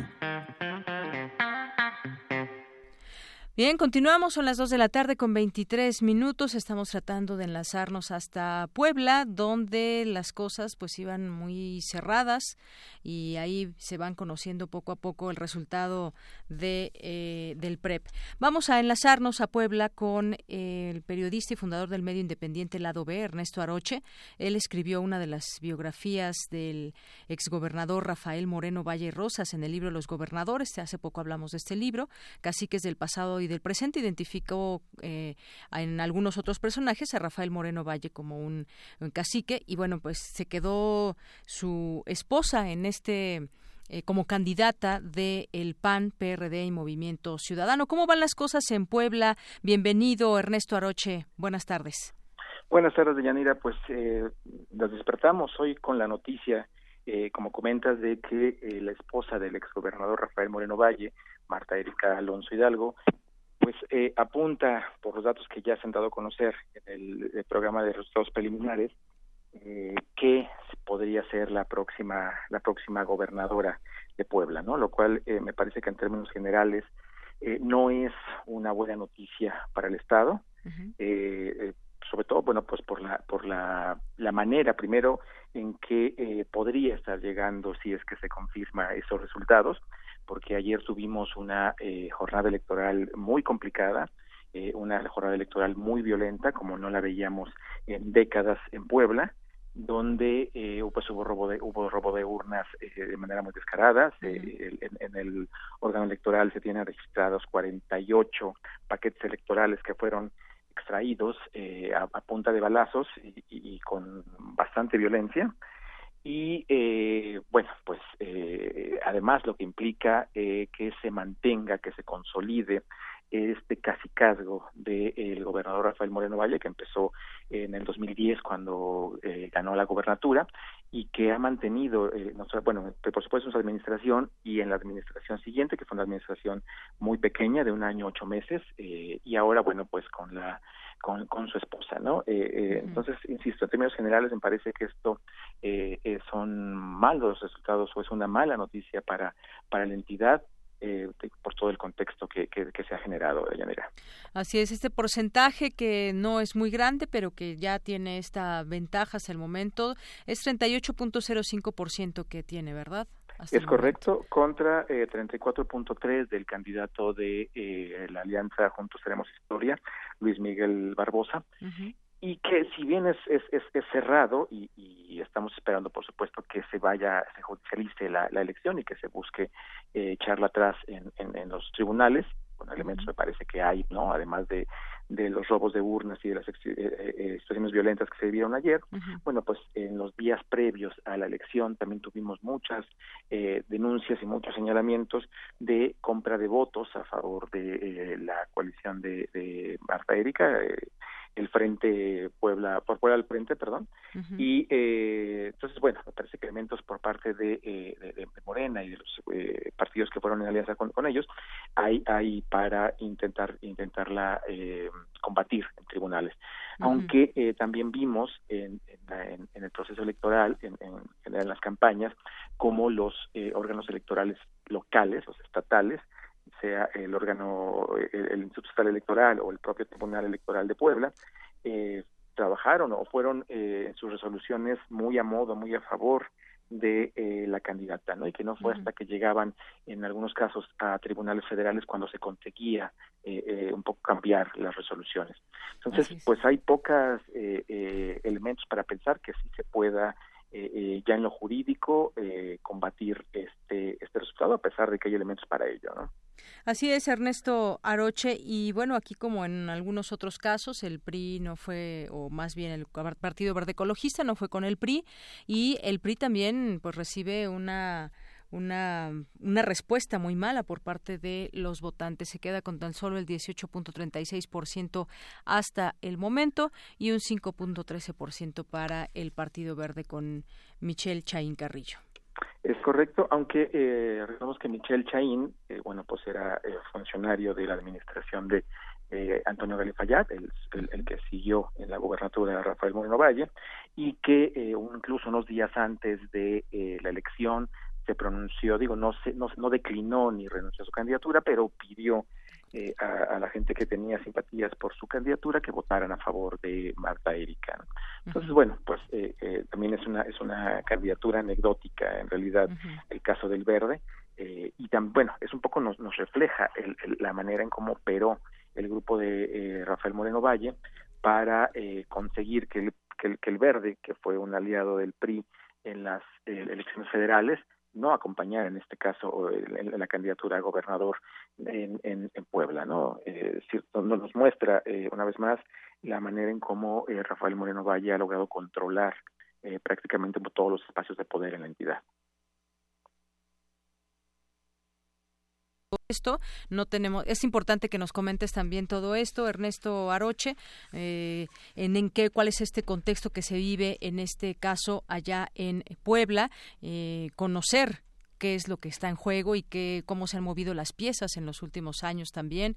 Eh, ya conocimos el gobierno de de Moreno Valle y en este caso también hubo, pues habló en su momento también de una negociación en el caso con, eh, sabemos que él quería también contender por la presidencia de la República, por el Partido Acción Nacional, finalmente no se dio, se habló de una ne negociación para que no quedara él, pero quedara su esposa como candidata a la gubernatura de Puebla y me parece que avanzó un poco el PREP y ya con el 97% de el conteo sigue teniendo la, la ventaja eh, su esposa, que en este momento se me acaba de olvidar su nombre.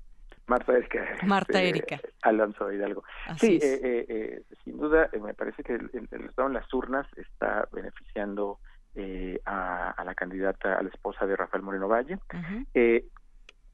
es una, unas cosas que llama mucho la atención, o por sí. lo menos me llama mucho la atención, sobre los resultados electorales, más allá de, de, de los datos duros pues que, que muestran la elección a gobernador, son las otras elecciones.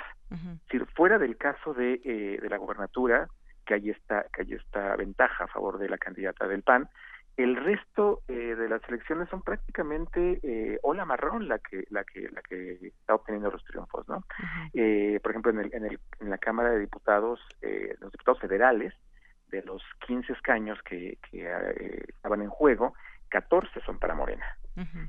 en el caso del de Congreso local de los 26 eh, las 26 curules 16 están, eh, de acuerdo con los del PREP, eh, beneficiando a candidatos de Morena.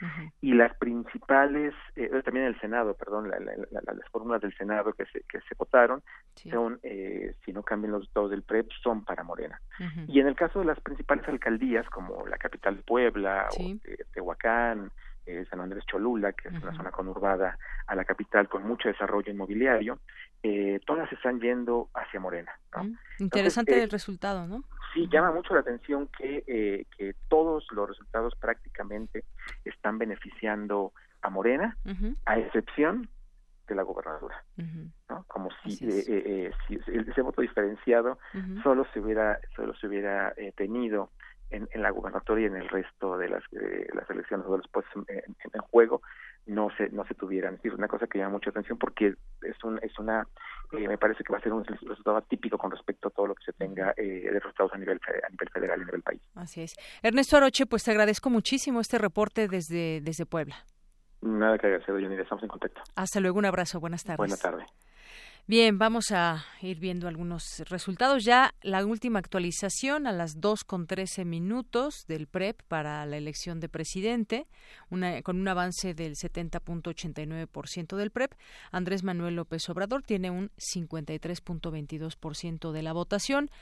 Después, seguido de Ricardo Anaya Cortés con 22.52%.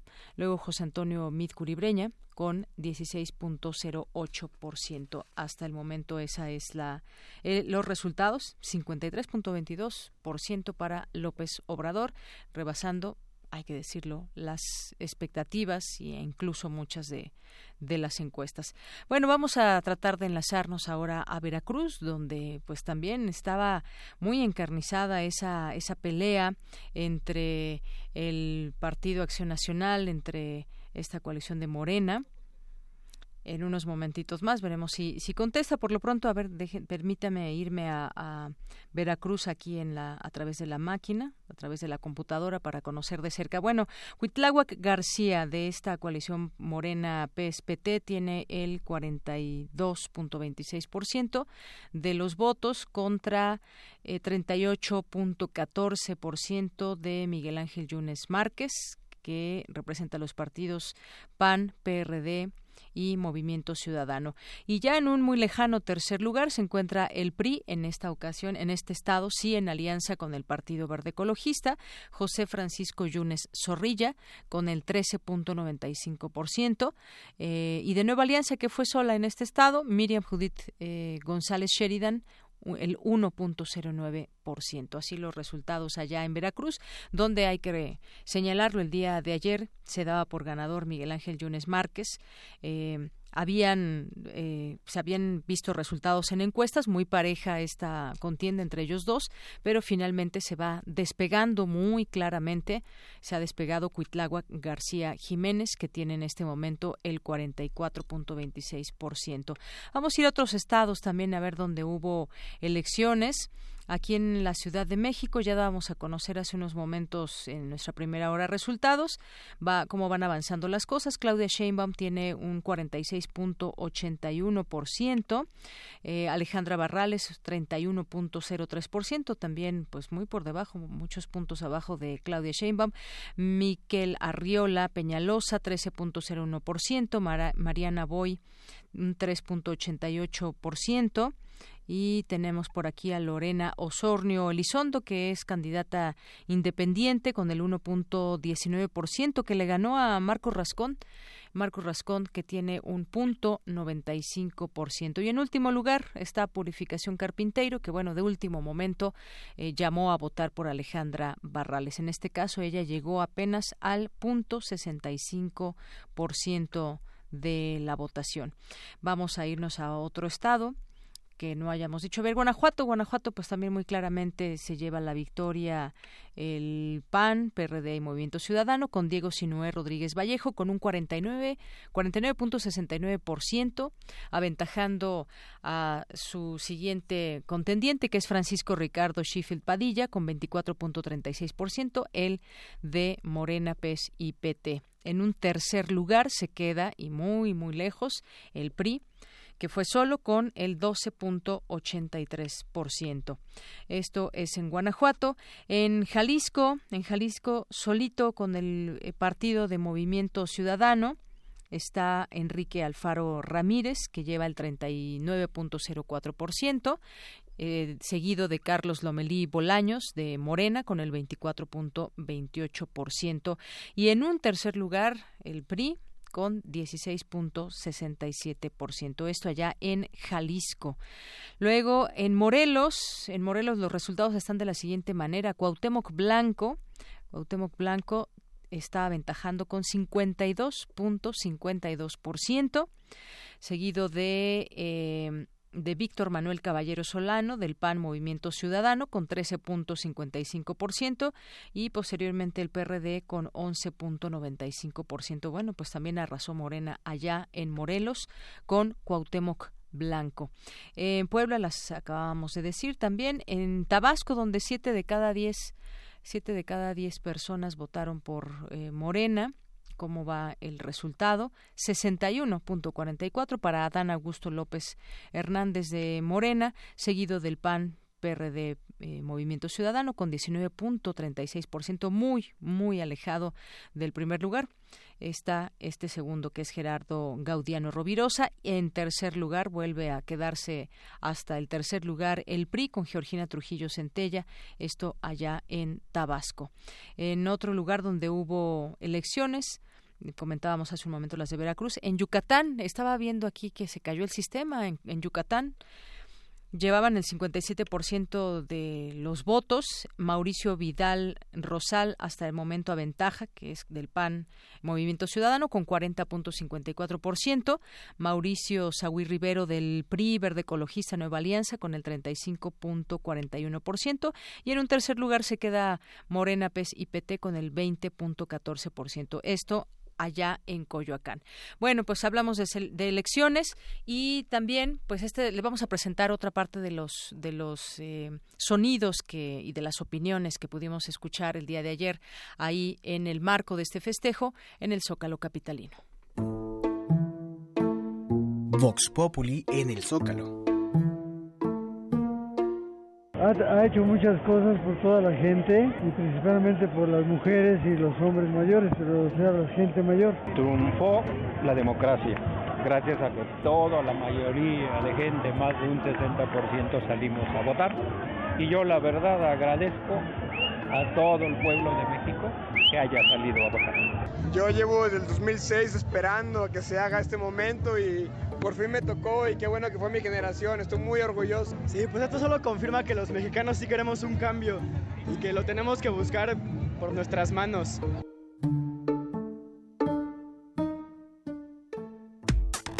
Relatamos al mundo. Relatamos al mundo. Porque tu opinión es importante, síguenos en nuestras redes sociales, en Facebook como Prisma RU y en Twitter como arroba PrismaRU.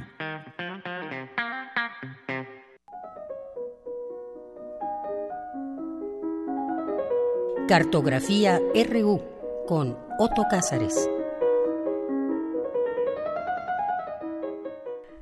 Bueno, pues ya estamos aquí con Otto Cázares, con mucho entusiasmo, con mucha felicidad y bueno, pues para escuchar muy atentos tu cartografía del día de hoy. Estamos contentos, ¿no, Otto? Así es, pues eh, qué decir de Yanira, eh, feliz, yo estoy eh, rutilante de estar en esta cabina radiofónica este lunes histórico. Hoy, por cierto, es el cumpleaños de uno de mis compositores favoritos, ya quien estuve escuchando por la mañana, Christoph Philipp von Gluck, que fue el reformador de la ópera, un apellido que en alemán, Gluck, significa dicha o fortuna. ¿Y cómo no estar dichosos? Pues esta participación radiofónica, esta eh, cartografía no tendrá ninguna tesitura acidulada, sino más bien quiero comunicarles la conmoción, la dulzura del arrebato, la emoción que me produjo como a muchos más. Primero, llanto que vertí como un niño, recordando las faenas que siguieron al primero de julio de 2006. ¡Cuántos dolores! Jornadas muy tristes, Soto. Sí, cuántas esperanzas tuvimos que experimentar para llegar a este momento. Hoy, eh, después de mucho tiempo sin haberlo sentido, y créanme, no es este un lance de patrioterismo facilón, que, como dijo muy bien el doctor Johnson, es el último refugio del canalla, hoy yo me siento orgulloso de ser mexicano, como cuando leo algún tomo, el que sea, de Alfonso Reyes. sí, amigos, una alegría insólita, pues por el hombre del que hemos hablado diariamente durante los últimos 15 años, y probablemente hemos hablado de él con más intensidad aún desde ese intento de desafuero en 2004, al que Andrés Manuel López Obrador contestó en tribuna con un discurso que copió literalmente de, casi literalmente, de Danton que Danton, por cierto, murió diciendo muestren mi cabeza guillotinada al pueblo, bien merece la pena. Desde entonces comenzamos a hablar muy intensamente, 2004, y después, a partir del fraude electoral de julio de 2006, pues salimos tantas veces a las calles a vernos las caras desazonadas y descompuestas por el dolor. 15 años son estos desde entonces en que no hemos dejado eh, de palpitar al ritmo continuado de la indignación y que, para decirlo en términos de John Berger, con la rabia entre los dientes, hemos sido testigos de la crueldad del Estado y los resultados de la violencia armada en la lucha inventada contra el narcotráfico. Hemos sentido en carne propia el brazo armado del Estado con su policía, eh, su ejército y sus vacíos de poder, que siempre se rellenan con organizaciones delictivas. Quince años en los que hemos visto la transformación de una república difícil que, de venir excavando un poco con el tesón del caracol fosas para encontrar tesoros arqueológicos, excavó, en cambio, abismos y fosas de cadáveres. Del 2006 data quizás con mayor claridad, aunque desde luego tiempo atrás que los pueblos indígenas lo sienten en carne propia, la exposición del cuerpo del ciudadano al tiempo de peligro, ese convertirnos en el homo sacer que pensó Giorgio Agamben, en el hombre sagrado, que es la forma teórica y legal de decir que todos, todos sin excepción, somos víctimas en potencia. De 2006 a esta parte. Pero eh, Andrés Manuel López Obrador fue el hombre que regresó porque nunca se fue. Eh, fundó, sí, un partido para impulsar una única candidatura que ahora gana por su tesón, que unos pueden llamar terquedad, otros llaman deuda histórica. Y que hoy habrá que reflexionar en esto, eh, se presenta ante una sociedad dividida, por un lado festiva, en el que eh, del lado de la sociedad del que, en el que yo me encuentro, y por el otro, una sociedad lúgubre.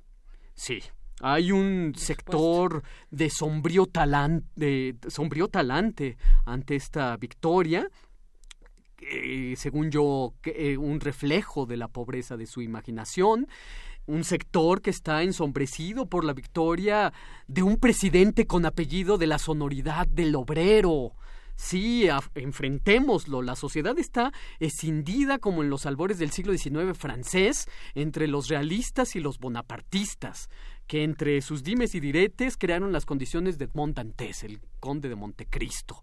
Esta victoria de Andrés Manuel López Obrador simboliza, según mi criterio, la victoria sobre los viejos códigos con la fractura de los que adulan al dinero, de los aduladores del falso e hipócrita emprendedurismo.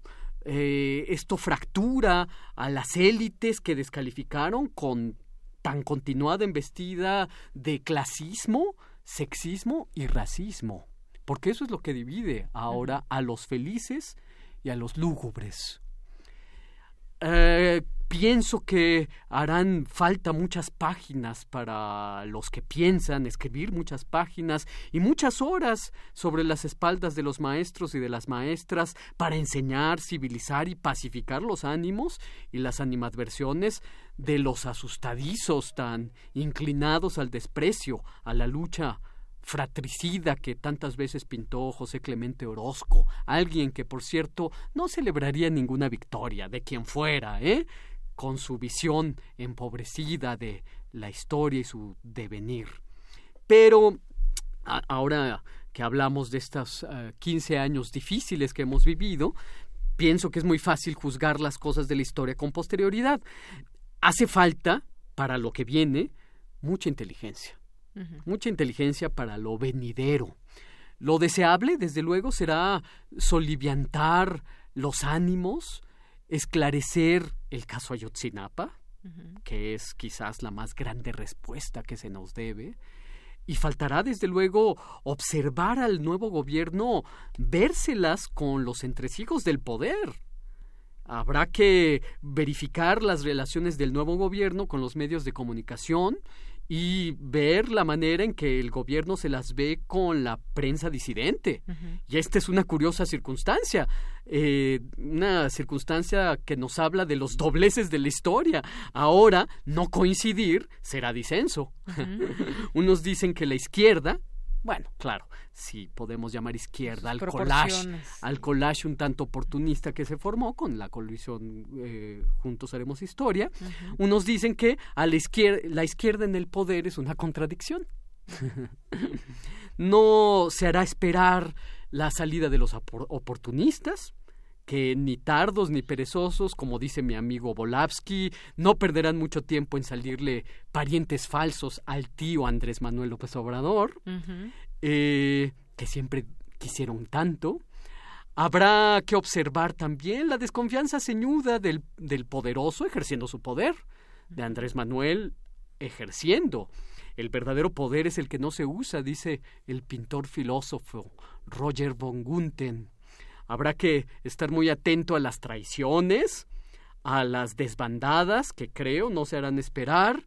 En suma, habrá que verificar cuán grande es el apetito del dignatario ante el banquete árido de lo que llamamos realpolitik, la política real. Eh, habrá que eh, verificar también la caprichosa índole de Andrés Manuel, del que toma el papel del actor de la historia, así con mayúscula, las veleidades de los nombramientos. Esta mañana estaba viendo el gabinete con el cual, eh, por supuesto, el nombramiento de una Secretaría de Gobernación que me llenó de alegría y de exultación. Olga Sánchez Cordero. Así es. Y por supuesto, habrá que esperar a las reacciones de los que esperanzados esperan sus nombramientos y las vanidades heridas por no serlo, ¿eh? Aún hace falta saldar la deuda con los pueblos indígenas, respetar el laicismo, que por cierto ayer Andrés Manuel fue agradeció al catolicismo. Qué cosa, ¿no? Y eh, hay que ver que si Andrés Manuel López Obrador dice gustar de la historia, pues tendrá que seguir leyéndola y estudiándola en más y variadas investigaciones.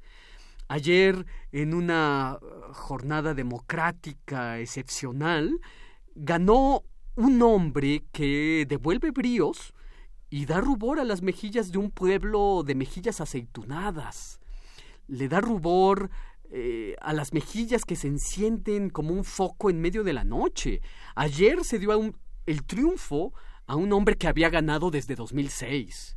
Ayer se dio el triunfo a la más grande responsabilidad, la que nos debemos a nosotros mismos, para que cuando la muerte nos llegue no se nos encuentre demasiado insignificantes en comparación con las páginas de la historia, que no son ni páginas en blanco, ni páginas de un nuevo capítulo. Habrá que reescribir sobre esas páginas ya utilizadas para ennoblecerlas, a la manera de un palimpsesto, y no perder así la memoria de lo que ocurrió en las primeras capas. Y esto es lo que yo tengo que celebrar con ustedes, queridos amigos, este lunes histórico 2 de julio de 2018. Pues muchas gracias, Soto Cázares, muchas gracias. Y yo, eh, pues agregaría, yo felicitamos o felicidades a, quienes votaron.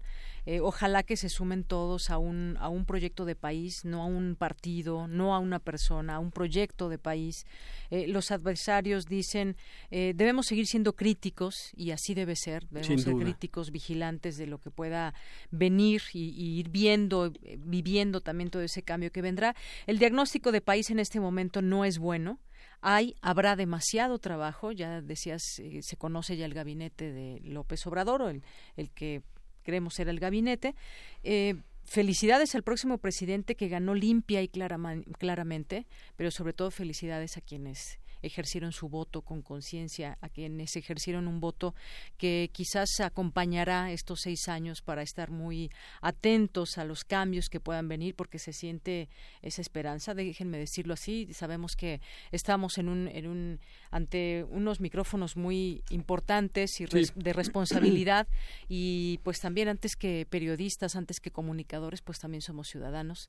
Exacto. y pues obviamente votamos y creo que pues no sé si ya dejamos entrever un poco por quién votamos pero pero bueno se vale se vale decir. A ver me dicen aquí que hay alguien en la línea telefónica. Ah en un momentito vamos a irnos. Ah es en Veracruz verdad ah Ah, Montserrat Ah, nuestra Muñoz. querida Monse, que se está Ah, comunicando por teléfono. Claro que sí, le vamos a dar la, la bienvenida. No sé cómo esté Montserrat eh, Muñoz, pero... Sin duda debe estar eh, feliz, ¿verdad? celebrando. Eh, yo decía, contest, contenta estoy porque la gente logró con su voto algo que esperanzadoramente creemos es un cambio.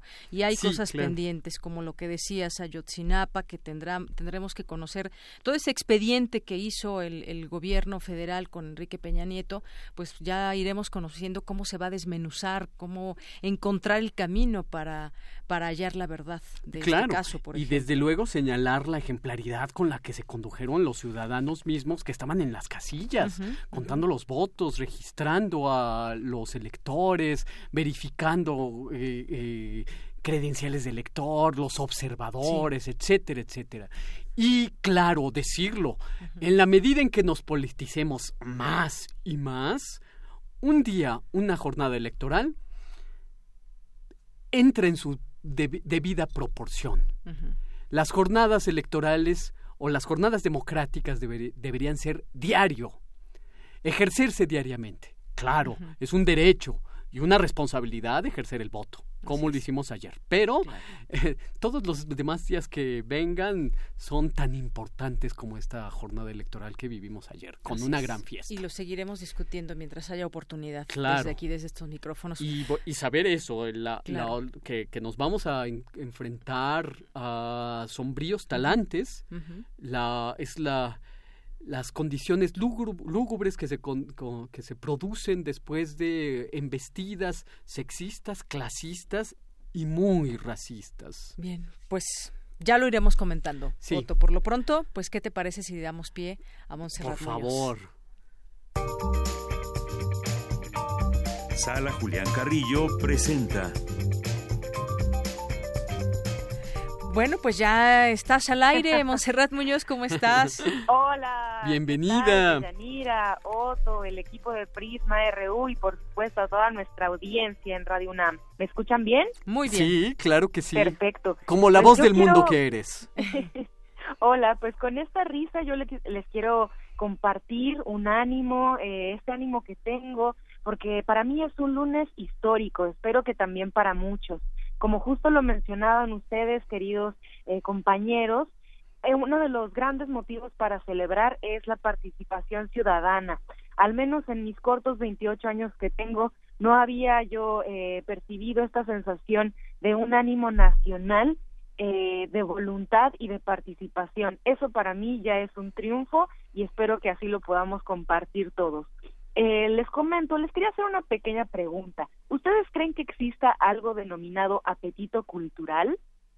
Es decir, una hambre que, que solo se llena eh, al estar expuesto a situaciones de corte mm, transformadora espiritualmente, culturalmente y que puedan eh, compartirse. ¿Ustedes lo creen? Yo sí lo creo. Yo y con también. este Yo no. sí, con este apetito cultural queremos eh, darles un, un entremés, un, una información que tenemos aquí dado que primero que nada el, el aviso es que estamos en un periodo de recesión, de bueno, de receso administrativo, así que la sala Julián Carrillo los espera próximamente a partir del primero de agosto.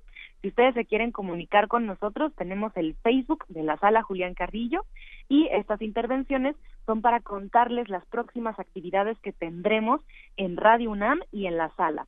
Primero que nada, vamos a tener tres talleres excelentes. El primero es un taller de guionismo para medios, lo que se le conoce como storytelling. El objetivo de este curso es saber qué elementos conforman el preguión y los relatos tanto audiovisuales como para medios de radio, cine, televisión. Si ustedes están interesados en crear historias, este curso lo imparte el maestro Alejandro Valdés Barrientos, quien ha trabajado en la UNAM, también ha trabajado haciendo eh, cine de ficción, incluso también tiene estudios en el TEC de Monterrey y en Cuba. Es una persona muy bien formada, ya ha dado cursos con anterioridad en Radio UNAM y bueno, este curso iniciará en agosto, los lunes y miércoles de 6 a 9. Al final de esta intervención les daré el teléfono y la fecha para que ustedes puedan pedir informes. También tendremos el taller Voz tu Voz, impartido por la gran actriz y docente Elena de Aro. Este es un taller práctico para la lectura e interpretación de textos. También se enfrentarán a poemas, eh, cuentos para niños y también eh, algo de literatura fantástica.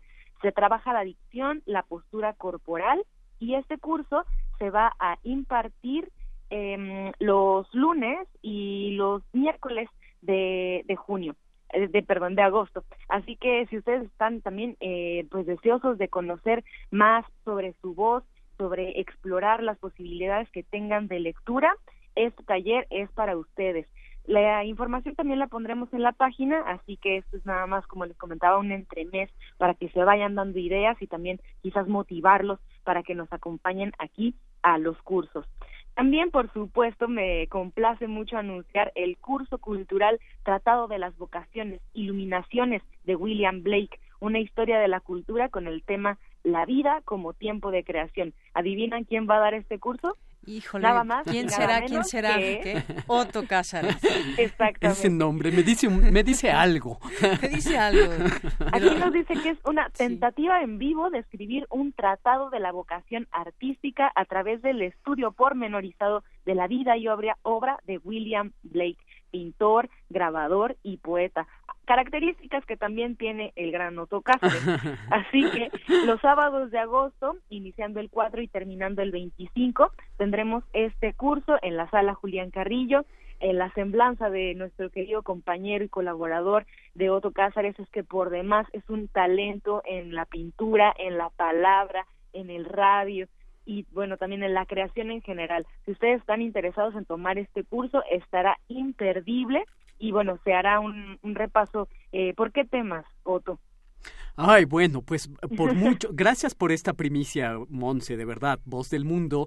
Eh, ojalá pueda tener oportunidad de compartirles algunas reflexiones acerca de, de pues, acerca del temario, que eh, básicamente es recorrer la obra de William Blake como fenómeno artístico, porque, eh, y esto creo que es la novedad del curso, a William Blake se lo estudia casi siempre desde los estudios eh, literarios, pero el fenómeno de la obra de William Blake es un fenómeno plástico. Su filosofía es plástica, su religión es plástica, sus visiones son plásticas. Entonces, eh, básicamente, y dicho muy ah, muy eh, eh, sintéticamente, la intención del curso será precisamente eso, analizar pormenorizadamente los grandes ciclos proféticos de William Blake y las profecías continentales, desde luego, además de su gran obra gráfica y pictórica. Bueno, y justamente con esto terminamos, Monse, para que te despidas aquí también del programa. Exacto. Solo reitero y rectifico taller de guionismo lunes y miércoles, taller de voz tu voz los martes y jueves y los sábados con Otto Cázares. Eh, el teléfono para pedir informes estará disponible a partir del 23 de julio, que volvemos de este periodo de vacaciones administrativas. Y bueno, les compartimos más en la sala Julián Carrillo. Muchas gracias a ustedes por compartir, por estar. Excelente programa. Y bueno, con este saludo también para nuestra querida audiencia les voy compartiendo y pues también cuéntenos si ustedes tienen este apetito cultural del cual les hablo. Claro que sí. Gracias, querida. Muchas gracias. Un abrazo. A ustedes, doble siempre. Gracias. Y con esto nos despedimos, Otto Cázares. Así gracias es, Deyanira. Gracias por compartir micrófonos. Y bueno, pues a todos ustedes los escuchamos mañana en punto de la una. Soy Deyanira Morán. Gracias a todo el equipo que ha estado aquí, pues a pie del cañón y trabajando mucho. Muchísimas gracias y nos escuchamos mañana.